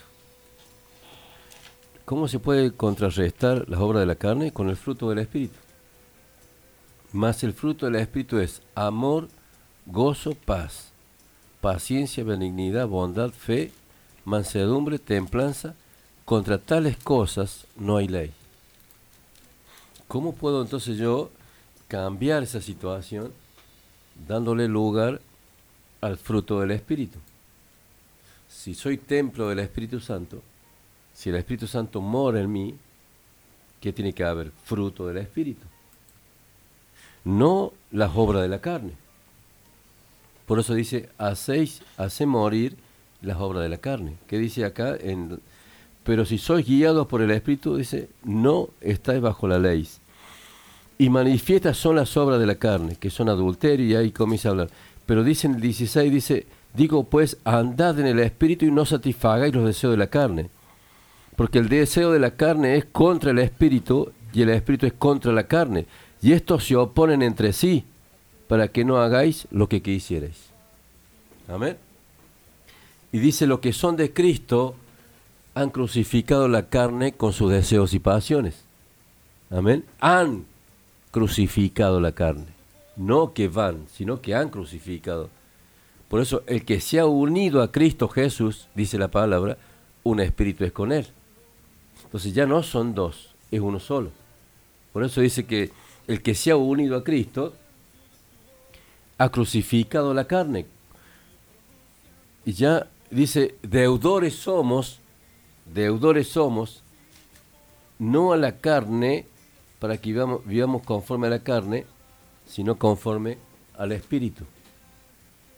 La forma más, más eh, perfecta, digamos, para poder este, vencer todos estos problemas de ira, de enojo y todas las obras de la carne que siguen, es cuando nosotros somos guiados, somos llenos completamente del Espíritu Santo de Dios. Y eso se logra a través de la oración, de la santificación, a través de la consagración y de llevar una vida, una vida de una devoción con Dios permanentemente. No, no este, momentos eh, relámpagos. ¿Ah? Hoy, hoy, como yo a veces siento que la gente dice, no, mañana ponerle voy a hacer una visitación, bueno, mañana voy a presentar una ayuno. No, toda mi vida. Tiene que ser una vida de oración, de consagración, de ayuno, o sea, tiene que ser una vida completa. No cuando voy a hacer algo, presento un ayuno, sino siempre. Amén. Entonces, en este, caso pasa exactamente lo mismo. Es como que eh, si tengo una necesidad X, entonces ahí programo hacer algo o no. Yo creo que tiene que ser una vida completamente para Dios. Y, de, esa, de esa forma vamos a tener fruto del Espíritu Santo. Hablábamos que el, el ayuno es donde es lo que Dios nos dio para más castigar a la carne, para que el espíritu eh, convivamos con el espíritu ahí nomás. Hablábamos eh, en, en estudios pasados sobre esto. Este, eh, un ayuno no es para dejar de hacer algo o para agradar, no, es para crecer espiritualmente al lado del espíritu. Castigo mi carne, agarro mis falencias, agarro mis eh, mis falencias para crecer, para que Dios crezca en mí. Para eso es el ayuno. No solamente para pedir, Señor, voy a hacer este ayuno, te presento este ayuno para, porque quiero hacer esto. Ahora, eh, qué importante que es cuando uno también tiene esa predisposición para presentarse delante de Dios con oración, con un ayuno, con una, ofrenda de amor, una ofrenda de- del corazón. Y, y qué importante cuando Dios ve esa predisposición nuestra, porque después el mismo Dios es el que nos lleva y el que nos presenta a nosotros a un ayuno. Y ahí está la diferencia, ¿no? La diferencia es que cuando yo presento un ayuno, a cuando Dios, cuando Dios me lleva a un ayuno, son dos cosas distintas. Pero cuando Dios me lleva a ese ayuno, cuando ve que en mí hay una disposición, una entrega, una consagración, ¿cierto?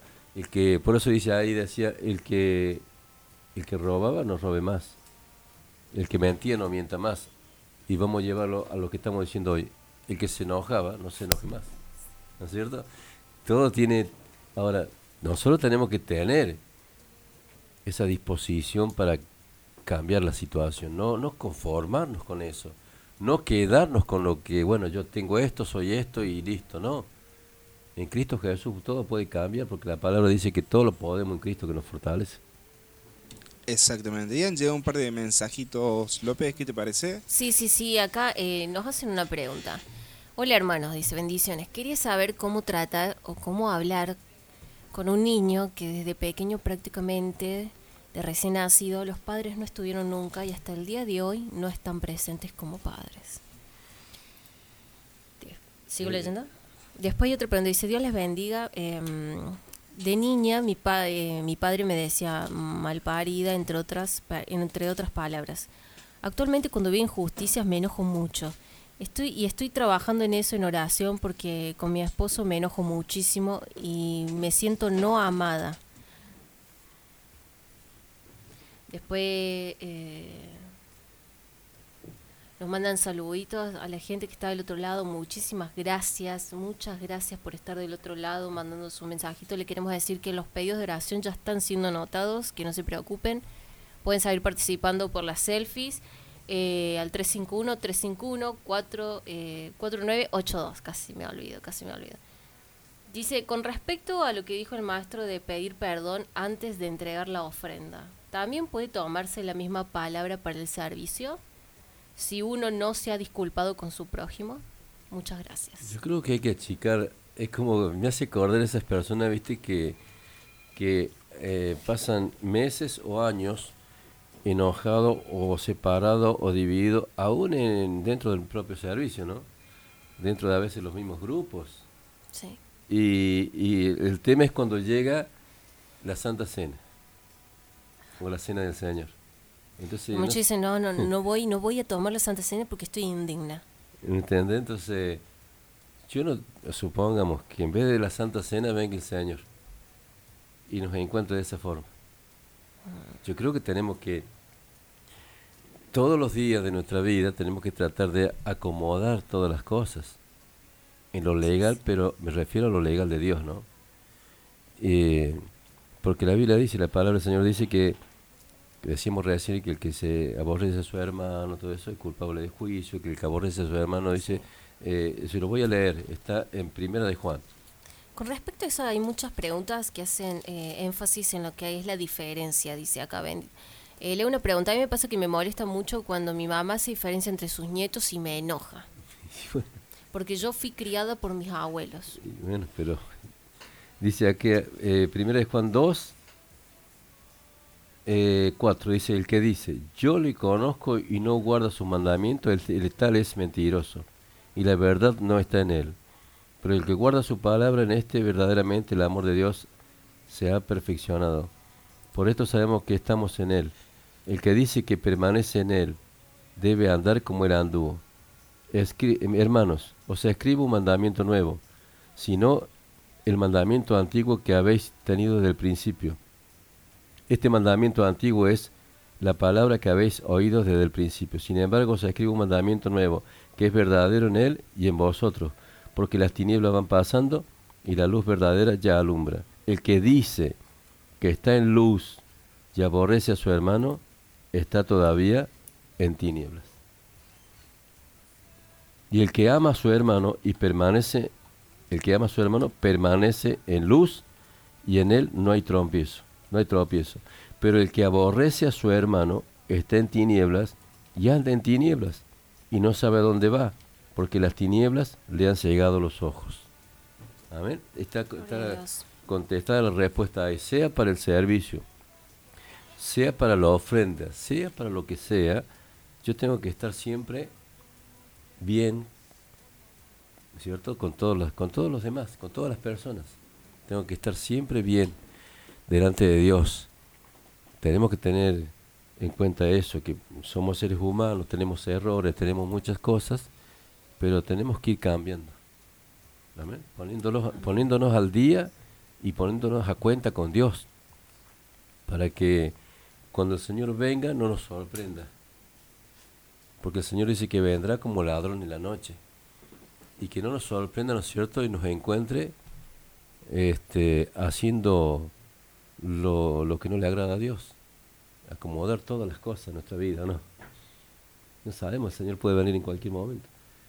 Entonces no dejemos pasar el tiempo para arreglar, acomodar, eh, unirnos, amarnos, perdonarnos. Y también este soportarnos, ¿o no? Hay una palabra que está en el libro de Corintios que dice, ¿acaso dice, le habla eh, los corintios, le hablaban a Pablo como que ellos eran muy espirituales, por eso habla ahí de la preeminencia del amor, dice el que hablaba en lengua, el que esto, el que aquello, la fe, eh, y, y se creían que eran muy espirituales, ¿Cómo Y- sabe decir usted, maestro? Ser inofendibles. inofendibles. Y Pablo le dice, yo les voy a mostrar a ustedes que no son tan espirituales. Y dice, ¿acaso no hay entre ustedes enojos? ¿Acaso no hay entre ustedes envidia? ¿Acaso no hay entre ustedes celos? ¿No sois carnales? Dice. Y entonces, ¿dónde quedaba lo otro que hablaban en lengua, que la fe, que esto, que aquello? Porque eso es, parte del Espíritu Santo. Como decíamos al principio. Y eso no lo pesa Dios. Dios pesa el corazón de ellos. Por eso dice, no soy carnales. Envidias a tu hermano, te enojas con tu hermano, tenés ira con tu hermano, aborreces a tu hermano. No soy carnales. Pero yo hablo en lengua y danzo todo el día, pero eso es parte del Espíritu Santo. El Señor va a pesar mi corazón y que mi corazón no se encuentre en falta. Dice así la palabra, que no se encuentre falto a tu corazón. Amén. Sino que, por eso dice ahí, ¿qué es lo que hay en mi corazón? De toda cosa guardada, guarda tu corazón. Porque de él mana la vida. Tesoro, ahí me escucho. Donde está tu, tesoro, ahí está tu corazón. Sí, así dice. Desecha la ira, desecha el enojo, dice. ¿Ah? Desechalo, sácalo ya. No, pero yo tengo razón. Y me enojé con esa persona porque tengo razón. Pero ya está. Que no se ponga el sol sobre vuestro enojo. Ni deis lugar al diablo, dice. Amén. Amén. Entonces, bueno, sí, está bien, se equivocó, bueno, listo. Pero yo no tengo que quedarme en esa situación. No tengo que quedarme en ese lugar espiritual, en ese lugar del enojo, porque voy a darle lugar al enemigo. Y, voy- y eso va a traer consecuencias, no solamente en la otra persona, sino también en mí. Amén. Exactamente. Entonces, reconcíliase, ve y reconcíliate con tu hermano. Amén. Achicar las diferencias. ¿Qué te parece, Luquita, si vamos a un corte y ya volvemos? por darnos la oportunidad, Padre, de conocerte, por tu gracia. Es que aún estamos. La policía colombiana mató a tiros al notorio jefe del cartel de Medellín, Pablo Escobar, mientras el Aumenta la cifra de muertes violentas entre pandilleros adolescentes en todo el continente americano. El gobierno Rico activa la Guardia Nacional para reforzar las operaciones de la policía en los residenciales públicos por causa de los múltiples asesinatos en los puntos de droga. Vemos a un hombre castigando a una persona de manera horrorosa. Y esa persona resultó ser nada más y nada menos que su esposa. Vemos a un niño con un arma perforando todo el cuerpo de su padre. Pues se cansó de tanto abuso y salió en defensa Vemos a un joven atacando a su amigo por un kilo de cocaína. Pues en el negocio de la droga, la traición y la codicia es la rutina. Vemos a un pueblo que se ahoga en la violencia y se pregunta hasta cuándo. Porque no sabe verdaderamente dónde su problema está empezando. Y nos escondemos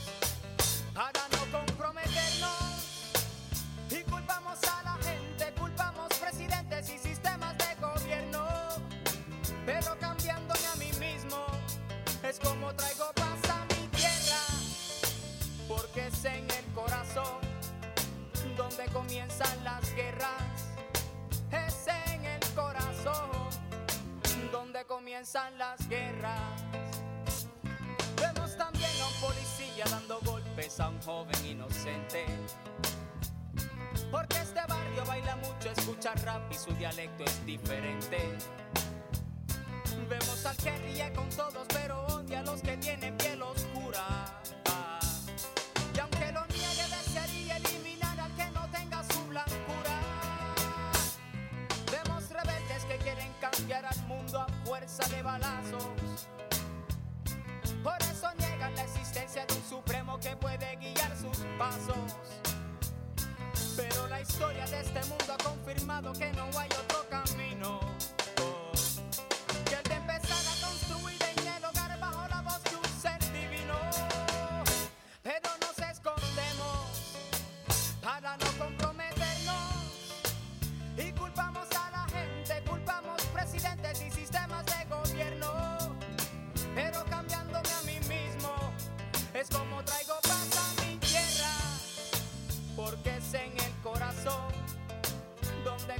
Comienzan las guerras.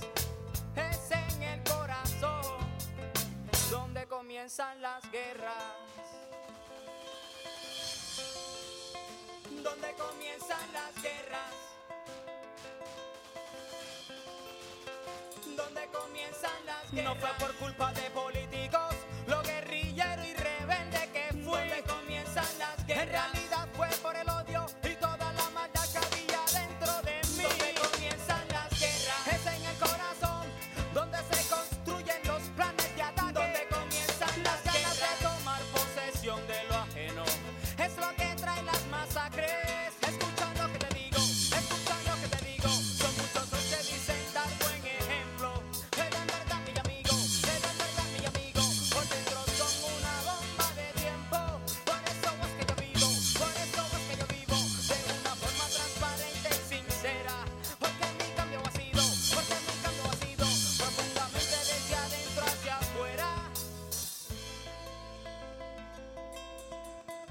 Sobre toda cosa guardada, guarda tu corazón, porque de él mana la vida.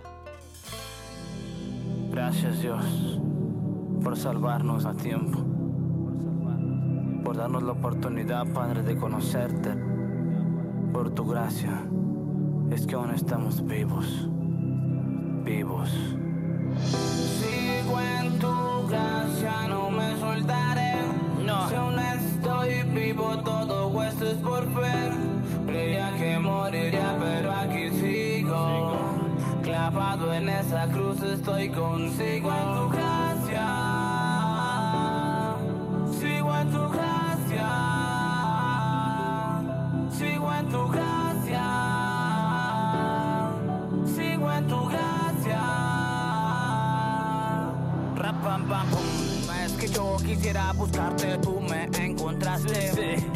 Nada de ti, primero tú me amaste. Pudiste entender mi corazón, fuiste el primero. Amor verdadero, por eso te quiero. En ese tiempo yo sentía que el mundo se caía a pedazos. Pero Jesucristo me pusiste en tus brazos. Yo no pude entender cómo es que tú amabas. Muchos me criticaban, pero tú me sujetabas en tu mano. Pude sentir tu gloria, oh Señor, omnipotente. Oye. Y mientras todos me miraban cual si fuera un delincuente, tú me diste una oportunidad, me viste diferente. Sigo en tu gracia, no me soltaré. Si honesto y vivo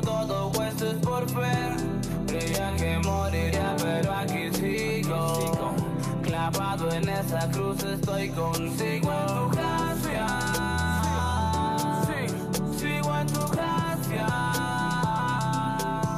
Sigo en tu gracia. Sí, sigo en tu gracia. Ahora tengo una familia y todo está perfecto. Lo que me prometiste, Dios estás cumpliendo. Nunca ha faltado el pan en la casa. Tengo hijos, padres, esposa, vivo en tu gracia. Pero si quisieras quitarme lo que tú me has dado, familia, dinero, trabajo y todo lo que en ti he logrado, ya no hubiera un ministerio, likes ni reproducciones. Y se acabara este sueño de viajar a las naciones. Era enfermo, muerto, preso por predicar tu palabra.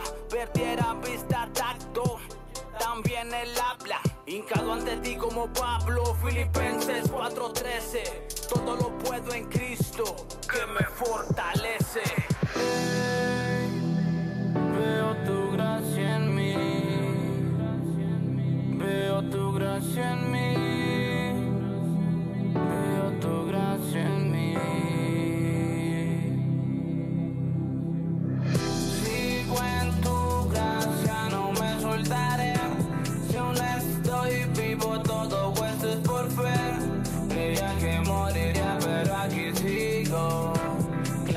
En esa cruz estoy contigo. En tu gracia.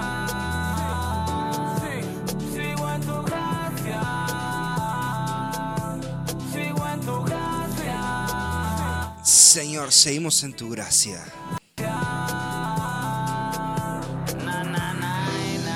Ahí. El decano en el beat. Racia en los controles. Antes HD. Así es, está pasando G-Lo. Y el tema anterior, escuchamos al filósofo, al papa, al abuelo del rap cristiano, al señor Vico C, con su tema.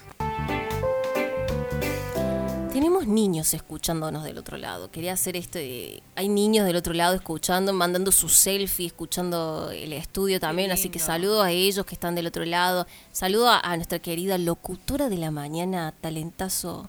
En tu sentido, a Pami China Sena que está del otro lado. Dice que estaba cocinando hace un rato. No nos mandó El qué estaba El cocinando. equipo tiene hambre. Sí, sí, sí, sí. Así que saludos a todos los que están del otro lado, a la gente que manda su pedito de oración, que manda sus preguntas, que manda eh, su selfie. Muchas, muchas gracias por apoyar, porque uno se siente apoyado. Uno está de este lado y no porque esté de este lado eh, está realizado. No, nosotros necesitamos de ustedes, necesitamos de sus oraciones, de su amor, de su apoyo. Así que gracias. Y acá dice, hola bendiciones para todo el hermoso equipo. Dios bendiga sus vidas. Hermosa enseñanza. Saludos al amado siervo Raúl y Viviana. Les amamos. La familia Montesino y todo Neuquén presente. Saludos Neuquén. Vienen, ni se atrapan, no se giran ni se paran. El tiempo no se detiene, ni se compran ni se vende, no se cogen ni se agarra,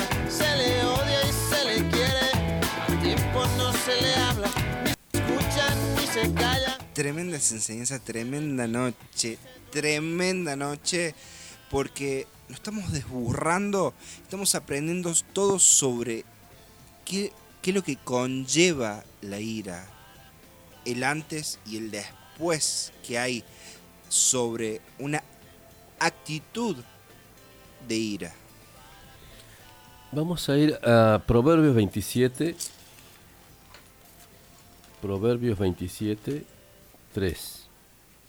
Dice así, pesada es la piedra y la arena pesa, mas la ira del necio es más pesada que ambas. Apa. Tremenda esa palabra. Dice, ¿cuál es la ira e impetuoso el furor? Mas, ¿quién podrá sostenerse delante de la envidia? Amén. Parece que la envidia también tiene relación con la ira. Tiene, tiene relación con la ira.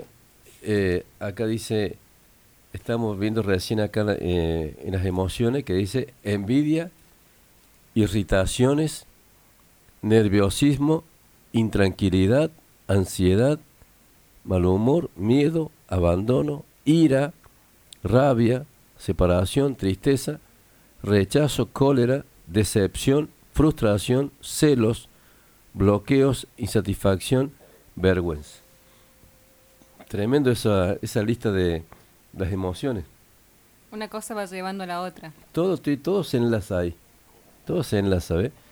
Porque yo, yo lo veo, cuando yo lo veo al enemigo, al diablo, este, porque el enemigo nos, nos odia, pero yo creo que antes de odiarnos, Luca nos envidió. Antes de odiarnos, los envidió. ¿Por qué? Porque eh, él fue desterrado de un lugar y nosotros en Cristo Jesús fuimos puestos en un lugar mayor. Y entonces él dice, nos envidió por estar allí y después también obviamente te odió y te odia. Por eso somos causa de, somos causa de, de envidia del enemigo. Y dice que en este tiempo está lanzado con gran ira, sabiendo que le queda poco, Poco tiempo. le queda poco tiempo. Dice que ahí está la ira del enemigo. Amén. Dice que se ha lanzado con qué? Con gran ira. Porque sabe que le queda poco tiempo. Nosotros, nosotros estamos, como decía el siervo, el, el día miércoles también decía, que tenemos que estar preparados porque en cualquier momento nadie puede saber el día ni la hora. Por eso es que tenemos que estar velando y orando para que cuando ese, día llegue nos encuentre haciendo lo que Dios nos mandó a hacer. Amén. Y no por, por estar enojado, por estar eh, malhumorado o por tener este esto de, de la envidia, del celo, ¿no es cierto? Tenemos que sacar todo eso de nuestro corazón. Que el Señor nos limpie, que nos limpie totalmente el corazón. Que tengamos un corazón íntegro para Él.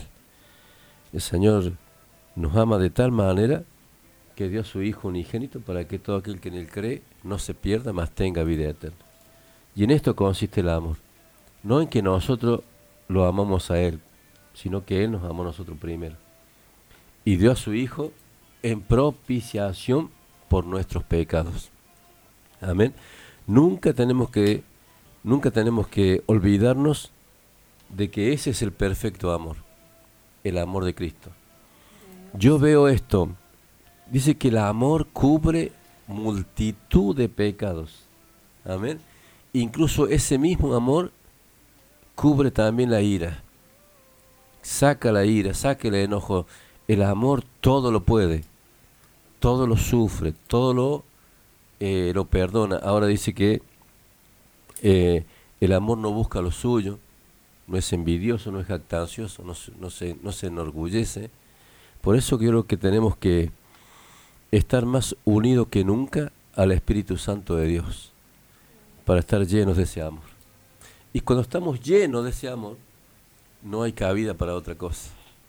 No hay cabida para el enojo, no hay cabida para la ira, no hay cabida para la envidia, el celo, no hay cabida para nada. Pero tenemos que estar completamente llenos de su presencia, de la presencia del Espíritu Santo.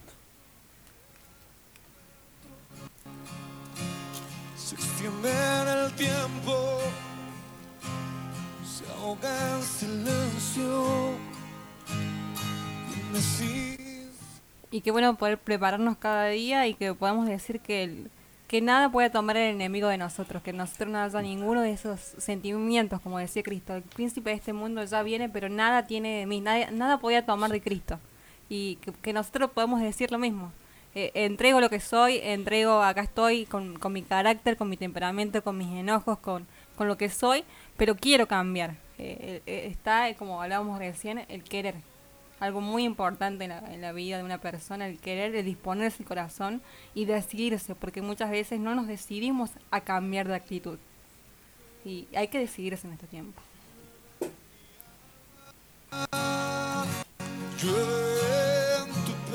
Rebe, te cuento que mucha gente también se ha comunicado las líneas fijas, gente que ha participado por el concurso y también que dejaba su pedido de oración, así que ya estuvimos pasando también esos pedidos que llegaban al 4, 94, 28, 82 y 83.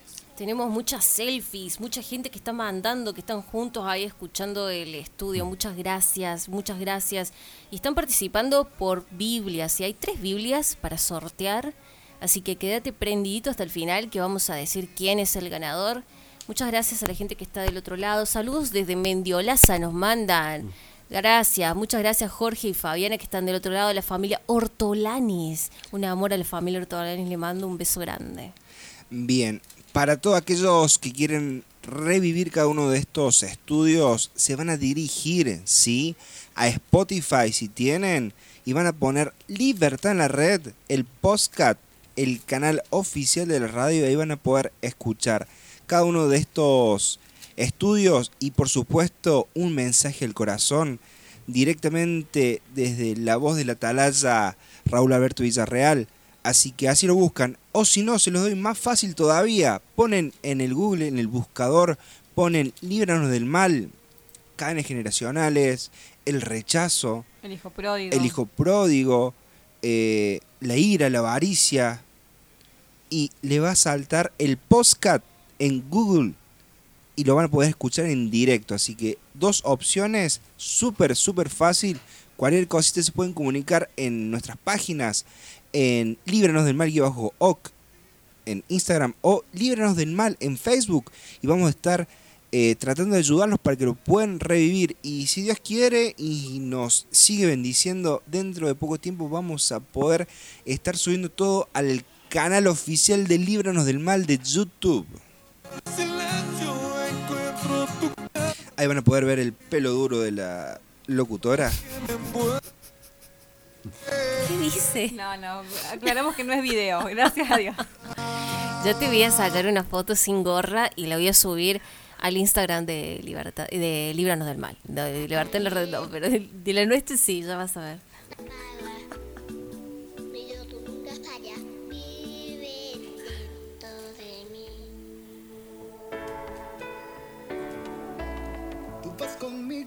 Cada instante, guardándome, cuidándome. Tú vas conmigo en todo momento. Acá hacen una pregunta interesante que ya la hemos eh, estado tratando hace dos viernes atrás, pero está bueno rememorar y, y traer a colación esta pregunta. Dice, ¿cómo hacemos para ser libres de la envidia? Uh, qué tremendo. Hacemos recordar a toda la audiencia que tuvimos eh, la primera fue o las, el- es el primer pecado. Es el primer pecado que es la envidia. La envidia. Eh, eh, el, el primer pecado surge cuando el diablo se revela contra Dios, que es la rebelión, digamos, el orgullo.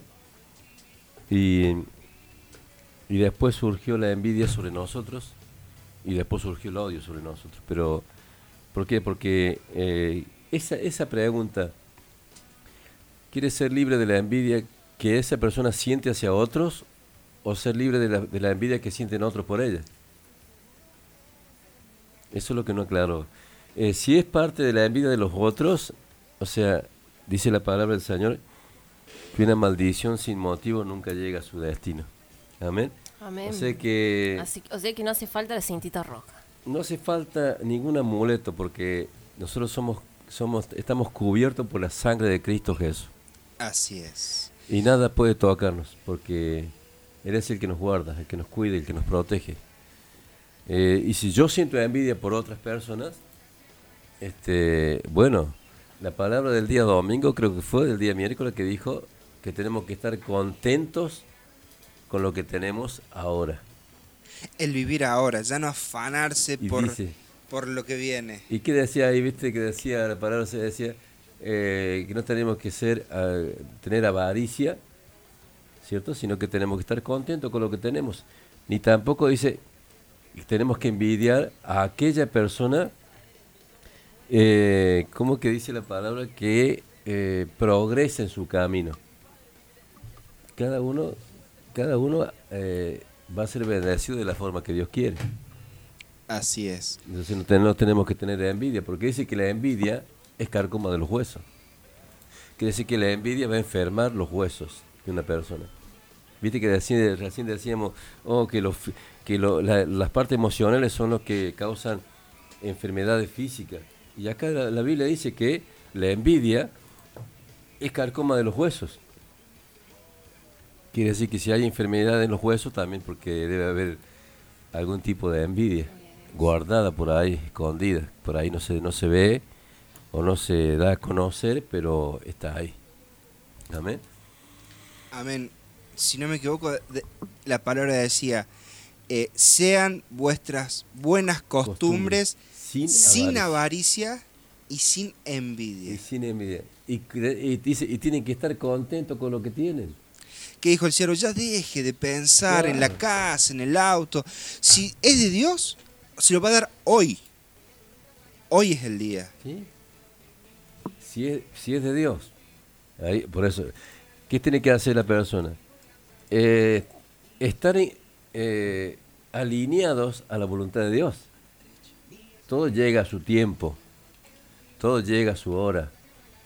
Y por eso dice, por nada estéis afanosos, porque lo que ha de venir vendrá para nuestras vidas. Ahora, ¿qué es lo que yo espero? Quizá espero abundancia, no sé de qué, pero quizás yo tengo justamente lo que Dios sabe que yo necesito. Así es. Y eso es lo que realmente me tiene que conformar, no por ser un conformista, digamos, que no tengas meta, pero ¿por qué voy a estar afanoso si tengo salud, si tengo un trabajo, si tengo familia? O sea, son cosas que Dios provee. Yo creo que lo hablamos acá y lo hemos escuchado muchas veces en el lugar santísimo decir, eh, capaz que Dios no te quiere dar eso porque sabe que no es para vos. Entonces, ¿qué pasa? Dios te va a tener ahí, no te va a hacer faltar nada, pero tampoco te va a dar, a dar de más para que te lastimes vos mismo. ¿Y sí? Porque a veces Dios nos da de más y es causa o razón de... A veces pasa, ¿eh? De Sí. apartarse, de irnos lejos, y- y- como el hijo menor. Y Pablo lo dijo eso. Pablo dijo, no me des mucho para que no me olvide de ti. Y no me hagas faltar, dice, para que no te niegue. Dame lo justo, dice. Para no renegar de vos. Sí, dame lo justo. Y el Señor sabe perfectamente lo que es justo para mí. La bendición no es tener mucho. La bendición es tener lo que Dios sabe que yo, te- yo necesito. Exactamente. La Amén. bendición de Dios es la que nos enriquece y no nos añade. ¿Y qué decía el pueblo de Israel? Eso lo enseñó Dios, lo enseñó Dios, se lo enseñó al pueblo de Israel en el desierto. Cuando el Señor le daba el maná todas las mañanas, no le daba doble ración. Porque, eh, viste, lo que hace la gente es tratar de, de juntar, acaparar, por si mañana no sé qué. Para guardar, para Pero ¿qué pasa? Que el Señor le enseñó al pueblo de Israel para que al otro día, al otro día, volvieran a creer y a tener fe de que Dios le iba a volver a dar ese maná. Y no que guarden para una semana y en esa semana se iban a olvidar de Dios.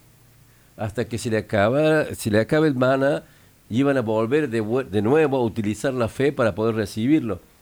Y entonces, ¿qué, qué te quiere decir con eso Dios? Que todos los días tenemos que ser, digamos, nosotros tenemos que ser dependientes de Dios en todo.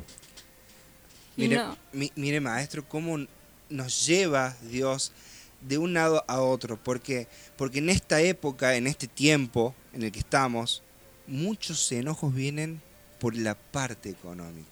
¿Sí? Y nos enojamos con Dios.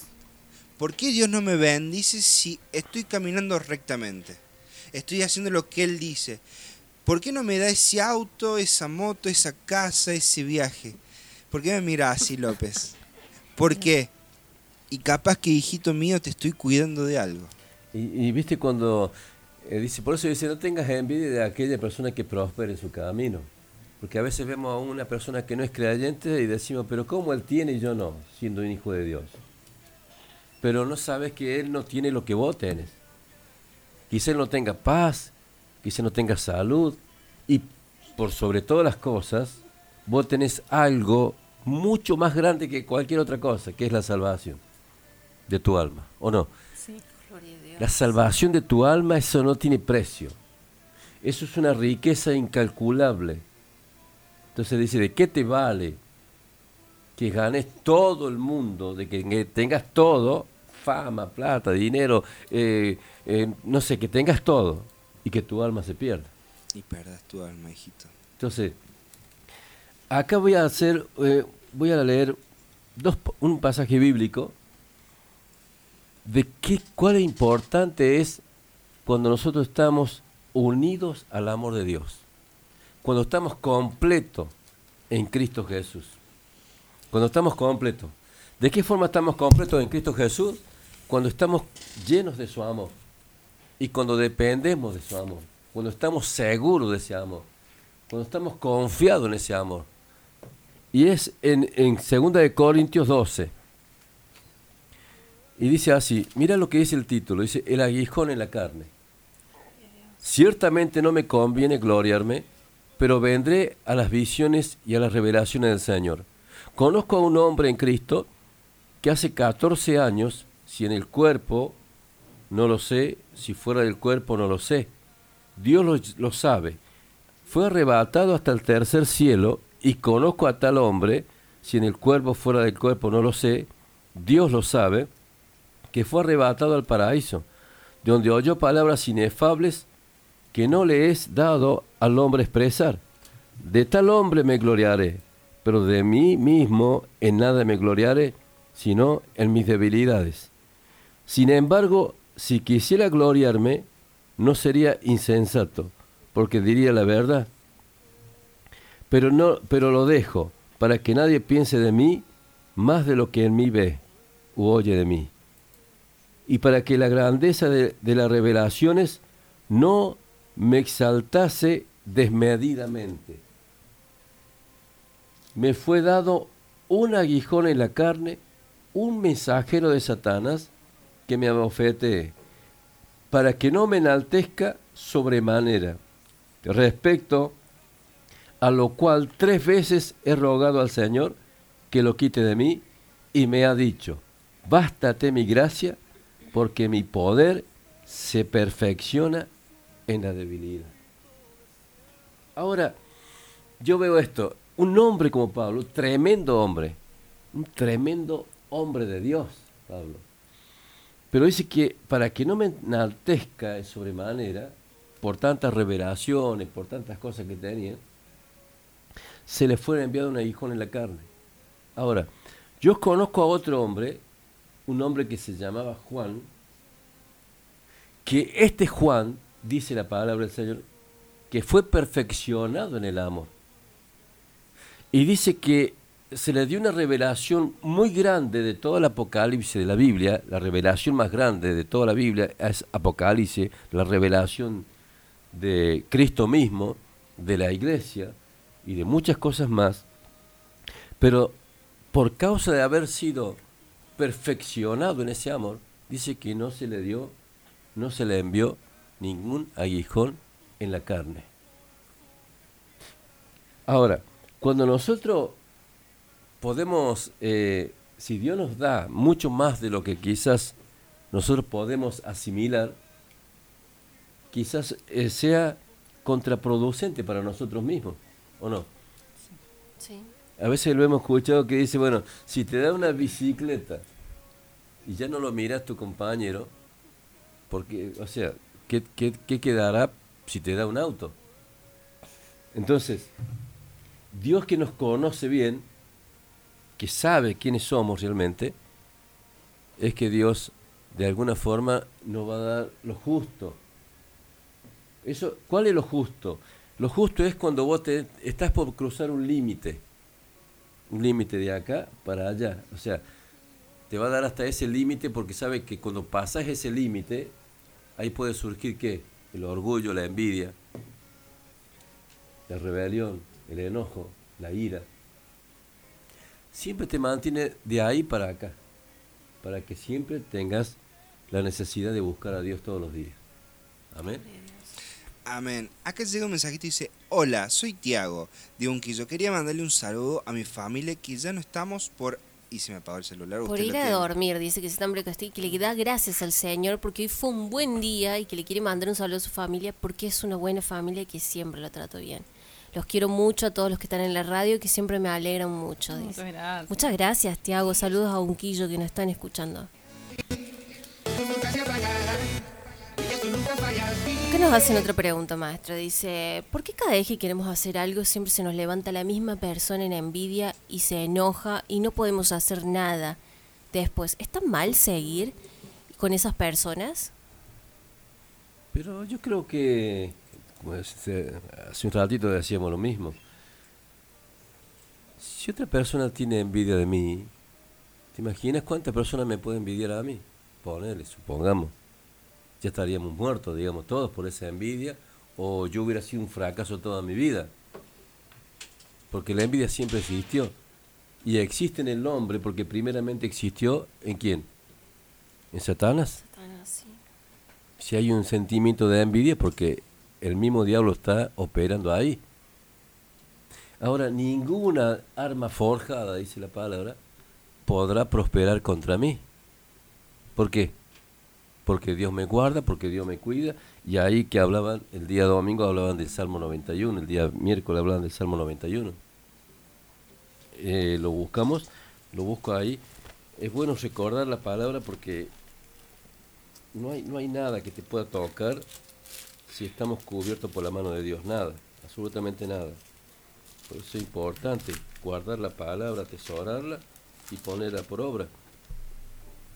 El que habita el abrigo del Altísimo morará bajo la sombra del Omnipotente. Diré yo a Jehová, esperanza mía y castillo mío, mi Dios, en quien confiaré. Él te librará del lazo del cazador, de la peste destructora. Ahora, el cazador sale a cazar con diferentes eh, métodos. Y uno de esos métodos puede ser la envidia. Pero dice acá, Él te librará del lazo del cazador, de la peste destructora, con sus plumas te cubrirá.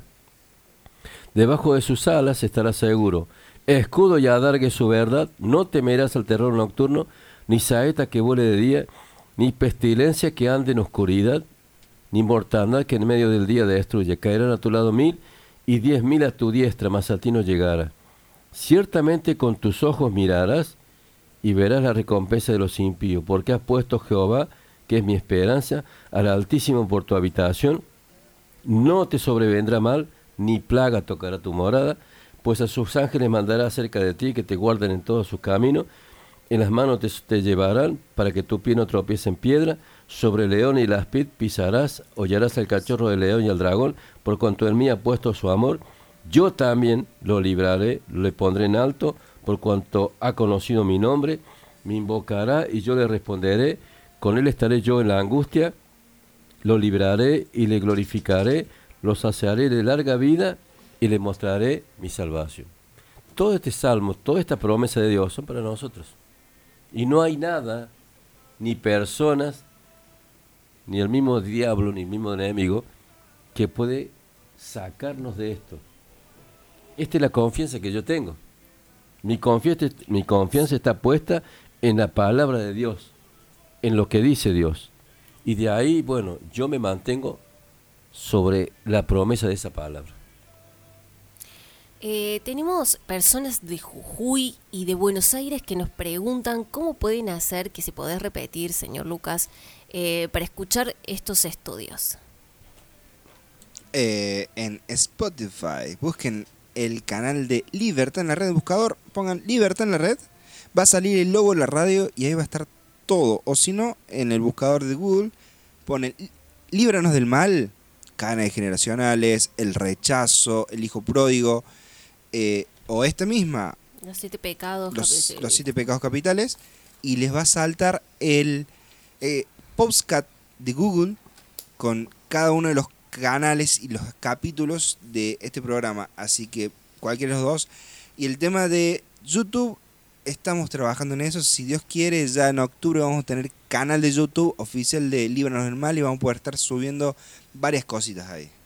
Nos manda saludo Nora Patiño, dice que da gracias por cada estudio, que le manda saludos a este maestro Juan y que Dios bendi y nos bendice. Muchísimas gracias a la gente que está del otro lado. Dice, ¿cómo puedo hacer para no caer en pecado? Eh, porque me enojo, me molesta la injusticia, no soporto. Orar. ¿Cómo tiene que hacer? Orar.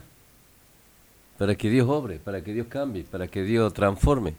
Acá nos hace una pregunta importantísima, que parece que es moneda corriente, lamentablemente. En, en las iglesias dice, mm, ¿por qué existe la envidia entre los hermanos en la iglesia? La envidia es terrible. Porque todos queremos, eh, o sea, es como, entra como una competición en eso, ¿o no? Sí. Entra- en- Totalmente. entramos- empezamos a competir con el hermano. Que yo vendo más chori, que yo llevo más a la casa. ahora yo lo, yo lo veo a esto así, de esta forma. Yo te, en Dios tengo un propósito. Y el propósito de Dios en mi vida es un diseño espiritual que está hecho para mi vida desde antes de la fundación del mundo. Dice que las obras de Dios ya están hechas desde antes de la fundación del mundo para que nosotros caminemos por ellas. Quiere decir que hay un propósito marcado para cada uno, hay obras hechas por Dios para cada uno de nosotros y para que nosotros caminemos por ellas. Ahora dice que nosotros somos como árboles plantados junto a corrientes de aguas. ¿No dice así? Ahora, yo veo en el huerto del Edén cómo Dios creó al árbol, lo creó al árbol con el fruto y la semilla, ¿o no? Y dice que nosotros somos como árboles plantados junto a corriente de agua. Quiere decir que Dios me ha plantado a mí como árbol, ¿no es cierto?, junto a la, a la corriente de agua, quiere decir al Espíritu Santo.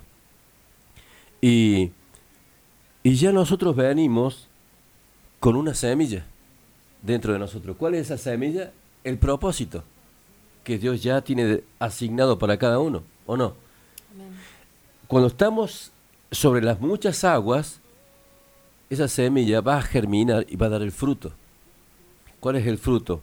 La obra que yo tengo que hacer conforme a ese llamado y a ese propósito. Amén. Ahora, yo veo que ese propósito son como las huellas digitales. Ninguna otra persona en el mundo tiene las huellas digitales que tengo yo, o que tiene usted, o que tiene Lucas. El propósito es igual. Si yo envidio a otra persona, ¿Es porque no conoce su propósito? o por- porque es como que en vez de dar fruto al máximo de lo que Dios le ha dado y no fijarse que la otra persona, porque a lo mejor es más vista, más nombrado, lo que sea, y yo quisiera ser como esa persona, cuando esa persona, yo, en, este caso, supongamos, trato de buscar cuál es mi propósito y- y que ese propósito en mí dé mucho fruto conforme a Dios, me voy a dar cuenta que no tengo por qué envidiar a nadie. Hay mucha gente que dice, yo voy a orar y voy a ayunar porque quiero tener lo que esa persona tiene. Yo le puedo decir que se va a cansar de orar y se va a cansar de ayunar y no- Dios no te va a dar lo que otra persona tiene porque cada uno es único. Somos personas individuales. Entonces se va a pasar mucho hambre, va a terminar enojado porque nunca Dios le va a dar algo que tiene otra persona. Cada uno de nosotros somos únicos. Somos como las huellas digitales. Somos únicos e irrepetibles. No, no hay otro. Por eso, viste, cuando le dijo Eliseo, le dijo a, Elías, yo quiero la doble porción de tu espíritu. Y está bien que lo pida, Porque dice, pedid y se os dará. Pero ¿quién puso en el corazón de Elías eso? ¿Estaba en el corazón de Elías o Dios lo puso? Dice que Dios produce en nosotros el querer como el hacer, por su buena voluntad o no. Entonces, yo veo esto. Yo nunca le digo, Señor, yo quiero que vos me dé la doble porción de tal o cual. Yo le digo, Señor, yo quiero que vos me dé la doble porción de lo que me diste hasta hoy. Y yo sé que esa doble porción de unción, de unción es poder de Dios para cumplir justamente esa tarea específica que se llama propósito. Entonces, si yo pido la doble porción para cumplir ese propósito, es porque también Dios lo puso en mí. Para que, para que yo no me estanque, para que no me quede con, con lo que tengo, sino para que vaya creciendo. Ahora, para que yo pueda recibir esa unción y cumplir ese propósito al máximo, porque nosotros hoy estamos acá predicando, pero todavía no, no tenemos el mayor potencial nuestro. El mayor potencial es lo que voy alcanzando. Y eso será hasta que Cristo venga. O sea que siempre me va a faltar por llegar a algo. Pero la mayor unción que uno va recibiendo, como es Evelyn, se consigue en dos lados. Se consigue en el desierto o se consigue en el huerto de Getsemani. El desierto es soledad. Puede estar con mucha gente, puede estar rodeado de gente, pero Dios te va a apartar de tal forma que te va a hacer sentir que estás solo. Y cuando estés solo, no te enojes con nadie. Porque no me vinieron a ver, porque no me fueron a visitar, porque no me fueron... No, es que Dios te apartó para vos solo. Eh, El Señor Jesús en el desierto recibió la unción. Él ya lo tenía porque era Dios. No, no, no, dice que él estaba lleno de su gracia. La gracia es su presencia, la unción es el poder para cumplir esa tarea. Y el Señor dice que después que fue tentado, ¿cierto? Después que venció la tentación, dice que el Señor allí, ¿no es cierto?, le entregó eso para comenzar su ministerio. Por eso dice el Señor sale de ahí, va a la sinagoga, abre el libro de Isaías 61 y dice, el Espíritu de Jehová está sobre mí por cuanto me ha ungido con poder para esto, esto, esto, y sigue diciendo. Así que el desierto es duro, pero el desierto es el lugar más seguro para un hijo de Dios. ¿Sabe por qué? Porque Dios mismo te lleva al desierto porque sabe Dios que a veces el enemigo nos tienta. Y a veces el mismo diablo pide para tentar. Entonces dice, bueno, va a tentarlo, pero no lo va a, no lo va a tentar dentro de este sistema donde el enemigo se mueve. ¿Cuál es el sistema donde el enemigo se mueve? El mundo. El mundo, donde la carne se siente ahí aliada del mundo y el enemigo sabe que ahí esa persona va a ser vulnerable. ¿Qué hace el enemi- eh, Dios? Lo lleva a dónde? Al desierto. Y en el desierto que va a estar solo, no va a estar el mundo alrededor y, y hostigándolo. El diablo no tiene muchos recursos. Entonces él está ahí con Dios, permanentemente con Dios. Está cuidado por Dios, está guardado por Dios. Por eso yo veo que el mejor lugar, el lugar más seguro para un hijo de Dios es el desierto, donde vos estás con Dios. Es en ese momento donde dicen, "Ay, pero no siento nada, ¿qué me pasa? No, es cuando no. está más cerca de Dios. ahí. Gloria a Dios. Ahora, hay otro lugar, Rebeca, que se llama el huerto de Getsemani, donde también ahí se consigue esa unción para cumplir ese propósito. Y no tengo que envidiarle nada a nadie. Yo sé que yo sé quién yo soy como hijo de Dios. Amén. ¿Y sabe qué, qué significa Getsemaní? Prensa. Ahí se agarra la aceituna y se la prensa. Se la prensa, se la prensa, se la prensa hasta que sale qué? aceite. Así que si, si está siendo, a, a lo mejor hay hermanos que están siendo prensados ahora. No es por el diablo, por Dios. Porque está en el huerto de Getsemani orando, batallando, rompiendo ligaduras de impiedad, deshaciendo la, la ira, deshaciendo el enojo, la envidia.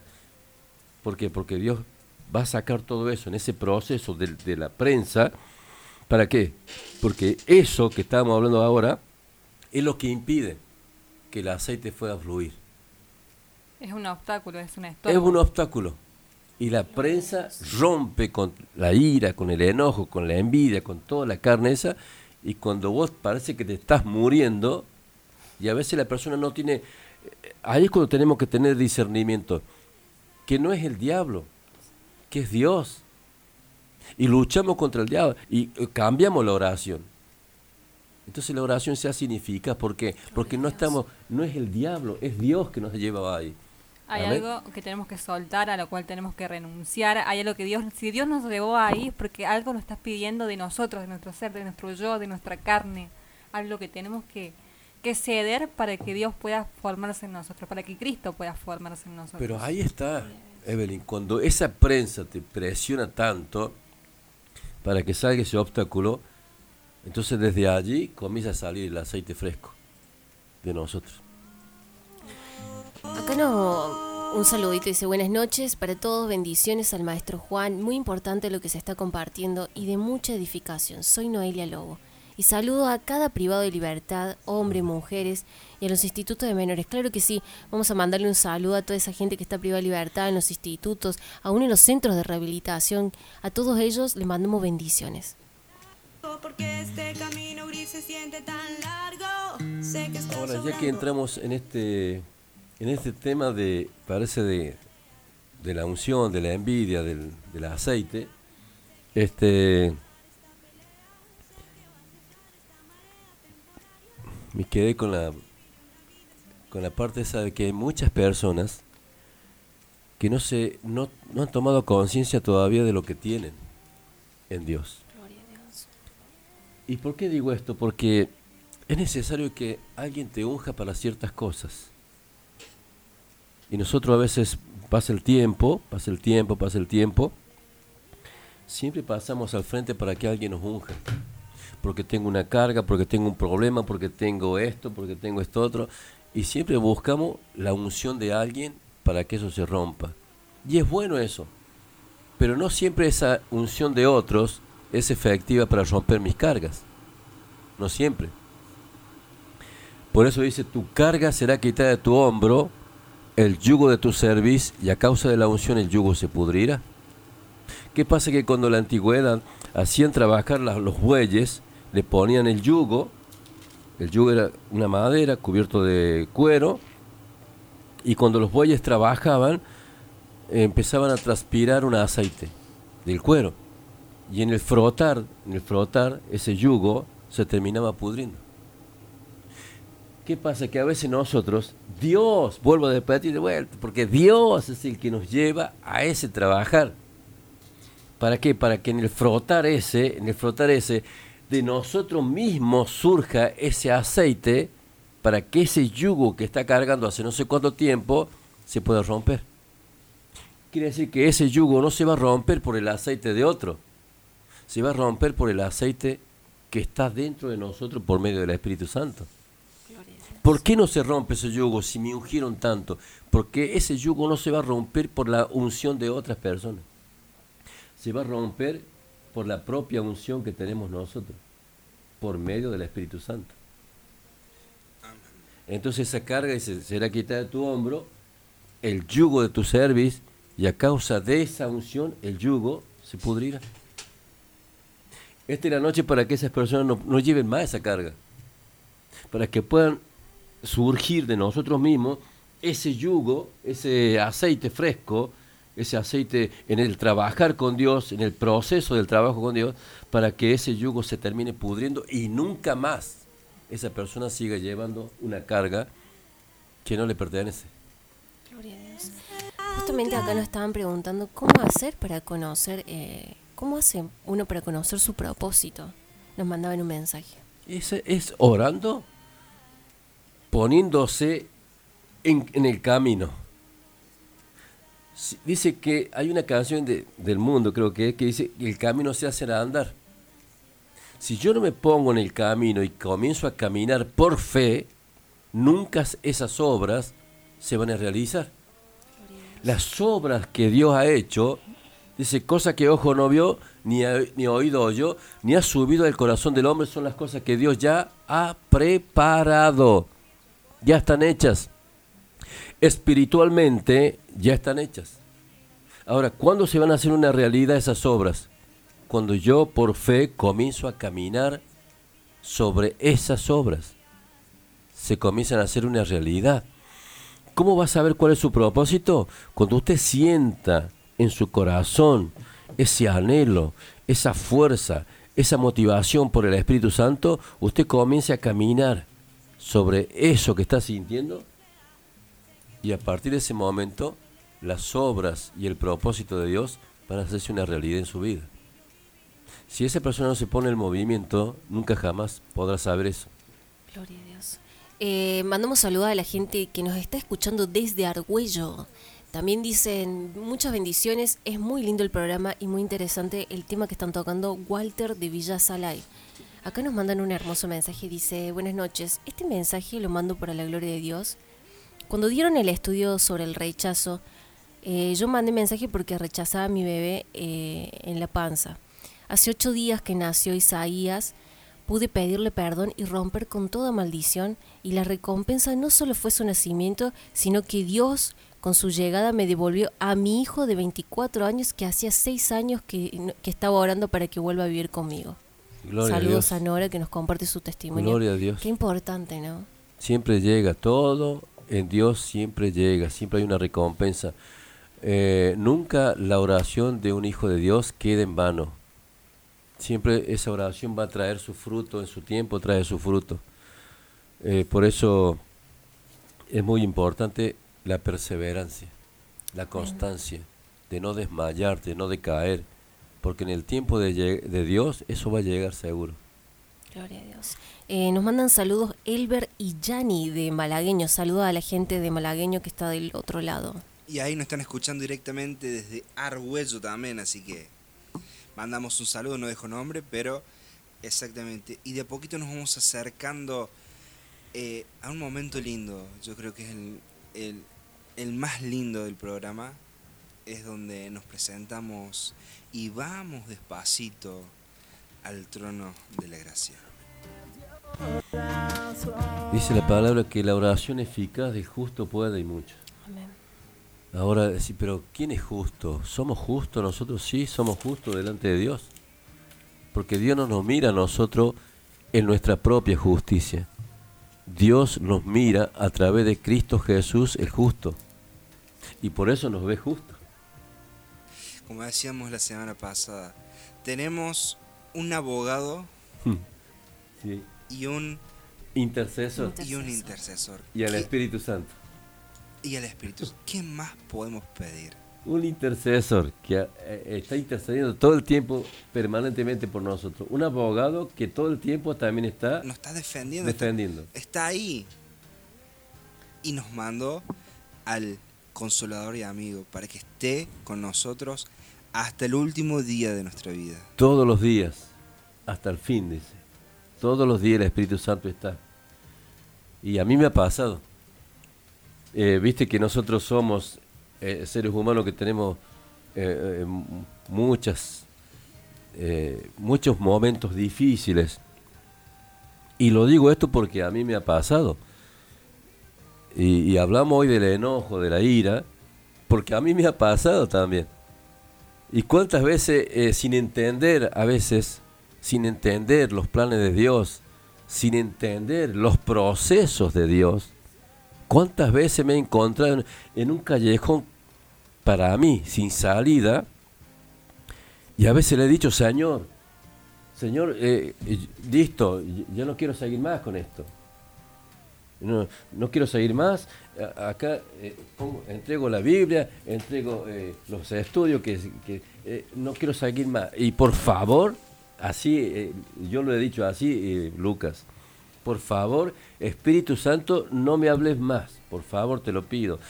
Pero mientras yo decía eso, el Espíritu Santo más hablaba a mi mente y a mi corazón. Y, si- y- y sin darme cuenta, yo enojado quizás le decía eso al Espíritu Santo, y el Espíritu Santo, ¿sabe una cosa? Me miraba a mí como si fuera un niño. Como así como vos mirás a tu, a tu hijo, que por ahí se enoja, Cuando, así, se, me, cuando se encaprichan con así algo. me miraba Dios. Yo lo sentía así. Y sentía como el Espíritu Santo, mientras yo mal le decía, como, como Jeremías, Señor, no quiero que me ame, no quiero hacer más esto, no quiero hacer más esto otro, nunca más hablaré en tu nombre, porque cada vez que hablo en tu nombre me meten preso, me pegan, no, no voy a hablar más. Y decía, después decía Jeremías, el mismo que estaba diciendo, se decía, pero Señor, Dice, siento un fuego dentro de mis huesos que me quema y no puedo callar. Así decía. Y así me pasaba a mí. Yo decía eso, me iba a mi, pieza, me encerraba y la palabra dentro de mi cabeza se retumbaba como una voz que me quemaba. Y yo sentía del mismo Espíritu Santo cómo el Espíritu hablaba. ¿Qué hablaba? La palabra. Yo me dormía, predicaba la palabra. Me despertaba, iba en el auto predicando la palabra. Iba, eh, me, siento a tomar mate predicando la palabra. El Señor le, le dije, Señor, eh, por favor, te dije que no quiero que me hables más. Pero a su vez, a su, vez, a su vez de esa forma, vos sentís que ese amor del Padre, ese amor del Espíritu, no tiene explicación. No lo podés entender, no lo podés entender. Pero te das cuenta que Dios te mira como vos mirás a tu bebé. Y te acaricia, te abraza y, te contiene. Te contiene, te, te hace sentir que en esos brazos, aún en el enojo, es el lugar más seguro que tenemos. Porque Dios siempre te mira desde su amor. No, no desde mi amor, sino desde su amor. ¿O no? Así es. Porque el amor de Dios es perfecto. Y así, de esa forma, es como vamos cada vez acrecentándonos y viviendo ese amor de Dios. En los momentos muy difíciles. Yo he sentido en mi auto a las 3, 4 de la mañana cuando iba a trabajar y me metía abajo de un sauce esperando que sea la hora del trabajo, 6, 7 de la mañana, porque me sentía muy mal. Y llorando le he dicho, Señor, por favor, por favor, necesito un incentivo. Necesito en este momento tan difícil que estoy viviendo que vos me abrace, que me mime, Señor. ¿Sabés lo que ha hecho Dios? ¿Viste cuando te pone una anestesia que te queda dormido? Me dormía por 30 segundos y sentía literalmente, literalmente el abrazo de Dios. Que dura segundo o milésima de segundo, pero ese abrazo te puedo asegurar que no se compara con todas las aflicciones, con todos los problemas y con todas las adversidades que vos puedas vivir. En un segundo, todo eso desaparece. Y ese es el segundo de tu vivencia, que después esa vivencia es la que no te hace retroceder nunca más. Y no te hace mirar otra cosa más que mirarlo a Él. Por eso dice la canción, mirarte solo a ti, Señor, y no mirar atrás. Y eso es lo que te hace estar puesto en, en el camino, porque sabe una cosa, como dijo Rebeca recién, inofendibles, pero yo te digo otra cosa, somos escogidos por Dios, escogidos por Dios, mira lo que te voy a decir, somos escogidos por Dios y se nos ha impuesto por el amor de Cristo a ser su hijo. Así que quieras o no quieras, por amor, por amor, por amor, simplemente por amor, porque Dios se ha encaprichado y se ha enamorado con nosotros, es que va a ser hijo, sos y va a ser hijo de Dios siempre. Ese es el título que no te lo saca nadie. Amén. Así que si está del otro lado, triste, agobiado, cansado y no sabe cómo hacer, rinda hacia Dios. Es la mejor forma. No pensar tanto, no razonar tanto, sino que tengo que hacer, rendirme. Señor, acá estoy, me rindo. Me rindo a tus pies, solamente Señor me rindo. Hace tu obra, hace lo que vos quieras. Y el Señor sabe qué te va a decir, Evelyn. ¿Hace cuánto que estaba esperando escuchar eso? Así que ahora, a partir de este momento, comencemos, dice Dios. Si hubiera eh, dicho eso antes, ya hubiéramos comenzado antes. Pero nunca es tarde para empezar. Amén. Padre, en el nombre de Jesús. En esta noche, Señor, por ese gran amor, por esa gran misericordia, Padre, que tú tienes para con nosotros, que humanamente es muy difícil poder entenderlo, poder comprenderlo, Señor. Pero solamente un minuto, un segundo en tus brazos, Señor, solamente un segundo, es cuando ese segundo en lo espiritual podemos subir a tu presencia en el reino espiritual de Dios y el tiempo se para, el tiempo deja de existir y ese minuto ya pasa a ser una eternidad contigo, Señor. Y ahí comprendo, Padre, como dice tu palabra, que un día es como mil años y mil años es como un día, porque el mundo, el universo, todo el reino de Dios se para, se para solamente porque Dios quiere estar ese segundo, ese instante con cada uno de nosotros. Padre, tu palabra dice, y ahora lo entiendo, Señor, que tú cuando nos dices, yo te anhelo celosamente, yo te anhelo celosamente, yo te anhelo celosamente, Dios nos anhela porque los, nos ama, porque de tal manera te amé, dice Dios, que di a mi Hijo en sacrificio para que muera en una cruz, en propiciación por tus pecados porque de tal manera te amé, dice Dios. Por eso es que nunca te dejaré, nunca te voy a abandonar, nunca jamás te abandonaré, siempre estaré contigo. Cuando pases por las aguas estaré contigo. Cuando pases por el desierto estaré contigo. Cuando pases por la, por la, por la, la situación más difícil de tu vida, yo estaré contigo.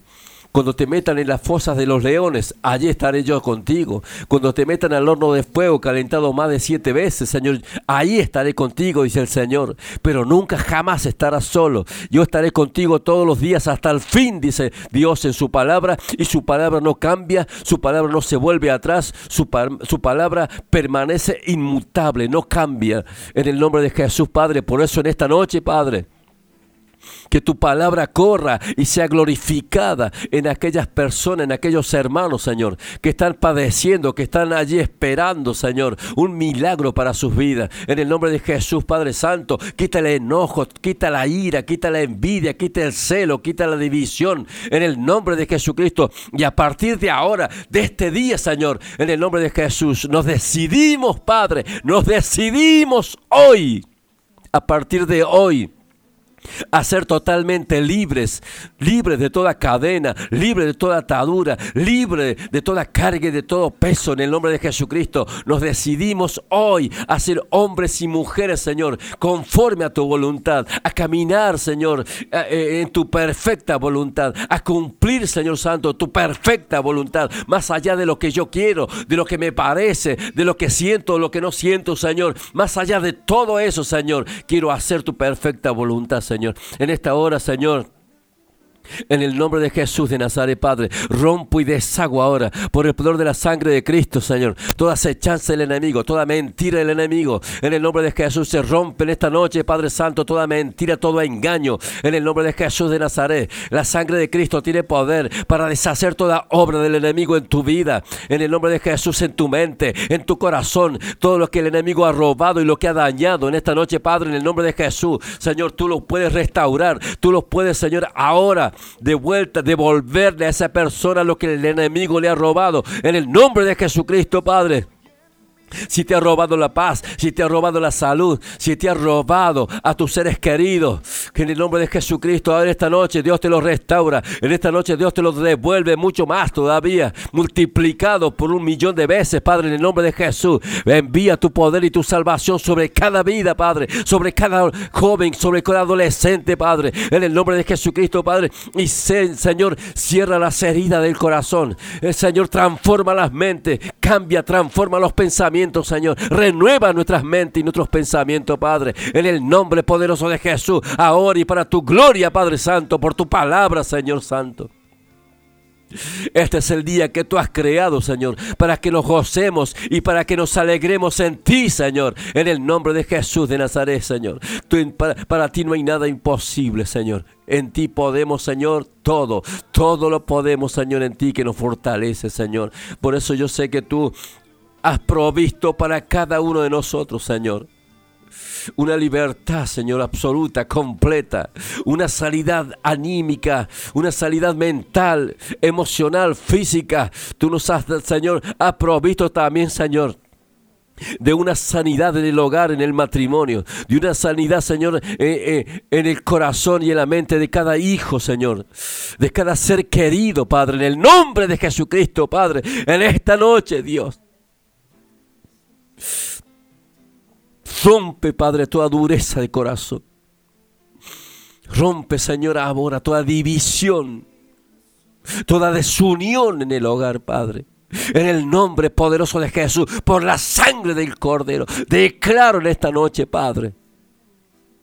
Declaro la unidad en el hogar, la reconciliación entre padre, hijo, hijo y padre, entre matrimonios, reconciliación total, absoluta, Señor. Renueva, restaura, levanta para tu gloria, Padre Santo, y que llegue, Padre Santo, a cada vida ahí en su hogar, en su casa, aun los que están privados de libertad, todo espíritu de muerte, de suicidio, los ato en el nombre de Jesucristo y lo echo fuera ahora de las mentes y de los corazones. Y la presencia de tu Espíritu Santo, la luz que sobrepasa, la luz que entra, Señor, en el nombre de Jesús, donde las tinieblas retroceden al poder de la luz de Cristo, en el nombre de Jesús, Padre, en esta noche, entra en ese pabellón, en, esa, en ese lugar de tormento, en el nombre de Jesús, Padre, ilumina, Padre Santo, cada vida, en el nombre de Jesús de Nazaret, transforma para tu gloria, Padre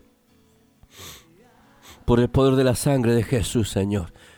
En esta noche, Padre, yo declaro tu libertad, declaro, Señor, declaro, Señor, que las cadenas se rompen, que las ataduras se rompen.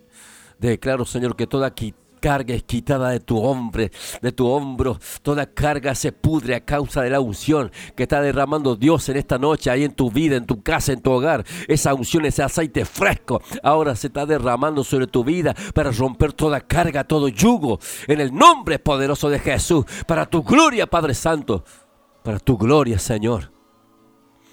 Noche de libertad, noche de restauración, noche donde tú te vas a manifestar y te estás manifestando. No importa la distancia, no importa la hora, el tiempo. Nada imposible para ti, Señor. Y en esta noche, Señor, como muchas noches y como muchos otros momentos, Señor, te pedimos en esta noche, Señor, que tu presencia entre en este lugar, Señor. Que tu gloria entre, que tu presencia esté en cada vida, en cada lugar, Señor, allí, donde quiera que se encuentre, Señor. Que tu presencia atraviese todo muro en el nombre de Jesús de Nazaret, Padre. Y queremos sentir en esta noche, Padre, una, un mimo tuyo. Queremos sentir un abrazo tuyo. Queremos sentir una caricia tuya, Padre. Queremos sentir esa caricia, ese abrazo, Padre, que queda marcado, sellado para siempre en nuestras vidas. Y eso es lo que nos hace permanecer de pie, no importa lo que venga, lo que suceda, Padre. Eso nos da vida y nos, hace que podamos perseverar hasta el final, Padre, sin desviarnos, sin claudicar, sin volvernos atrás, sin mirar el pasado, Señor. Solamente mirarte a ti, puesto los ojos en Jesucristo, autor y consumador de la fe solamente en ti, Señor, ni para un lado ni para otro, ni a diestra ni a siniestra, solamente mirarte a ti, Señor. Solamente a ti.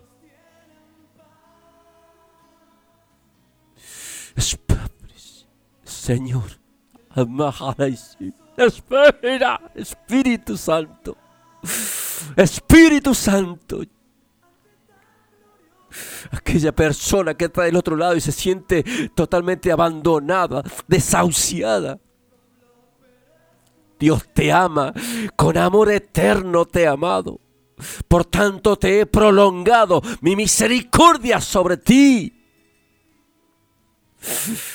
Te ama con amor eterno, Dios te ama. Él nunca se olvidó de ti, Él siempre está a tu lado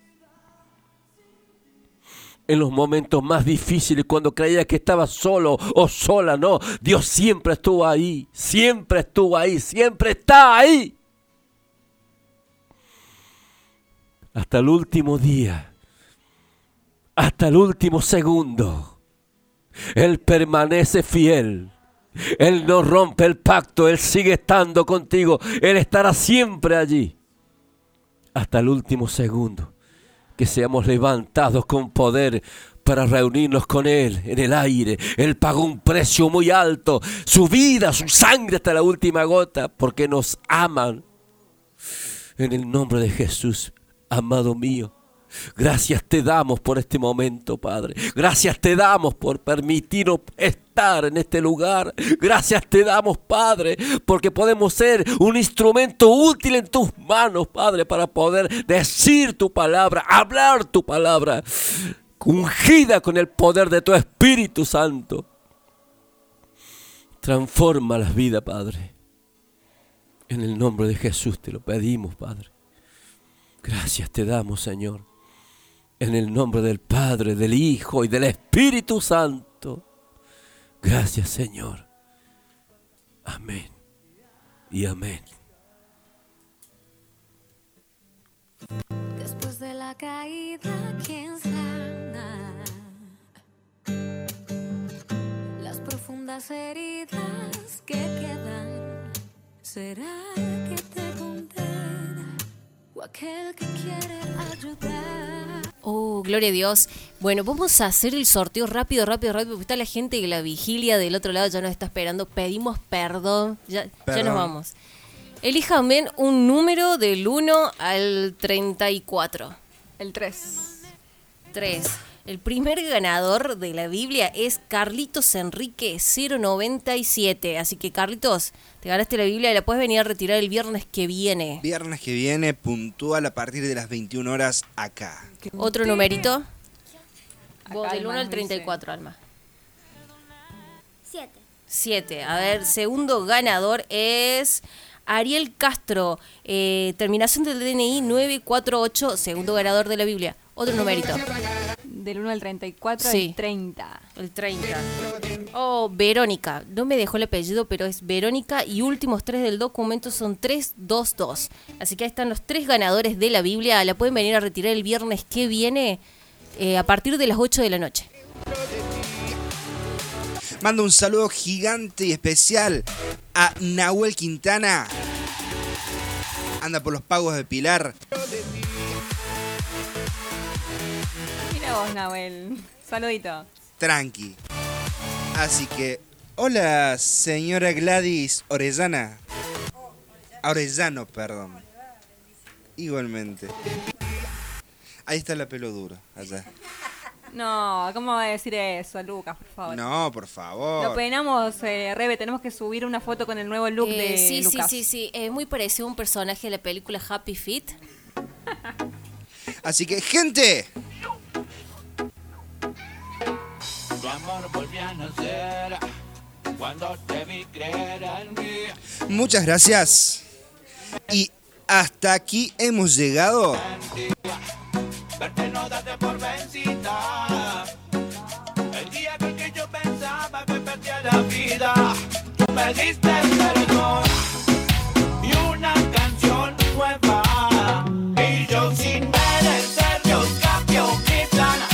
Será hasta dentro de siete días que te vamos a, a volver a decir, esto es, líbranos del mal.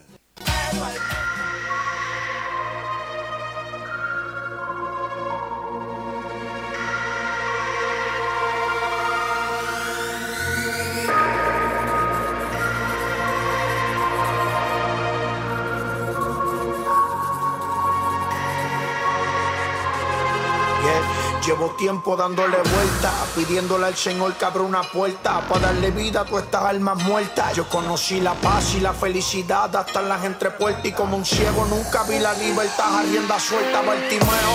Yo no podía ver como ahora veo que le estaba haciendo horca el propio maldoqueo. Estaba consintiendo el apedreo y lo que me faltaban eran ornamentos y trajes de gran fariseo. Cristo viene y hay que gritárselo a todos estos nenes antes que el diablo me los barrene. Chévere hablar lengua y danzar, pero si no hay quien les predique, dime, ¿cómo escucharán que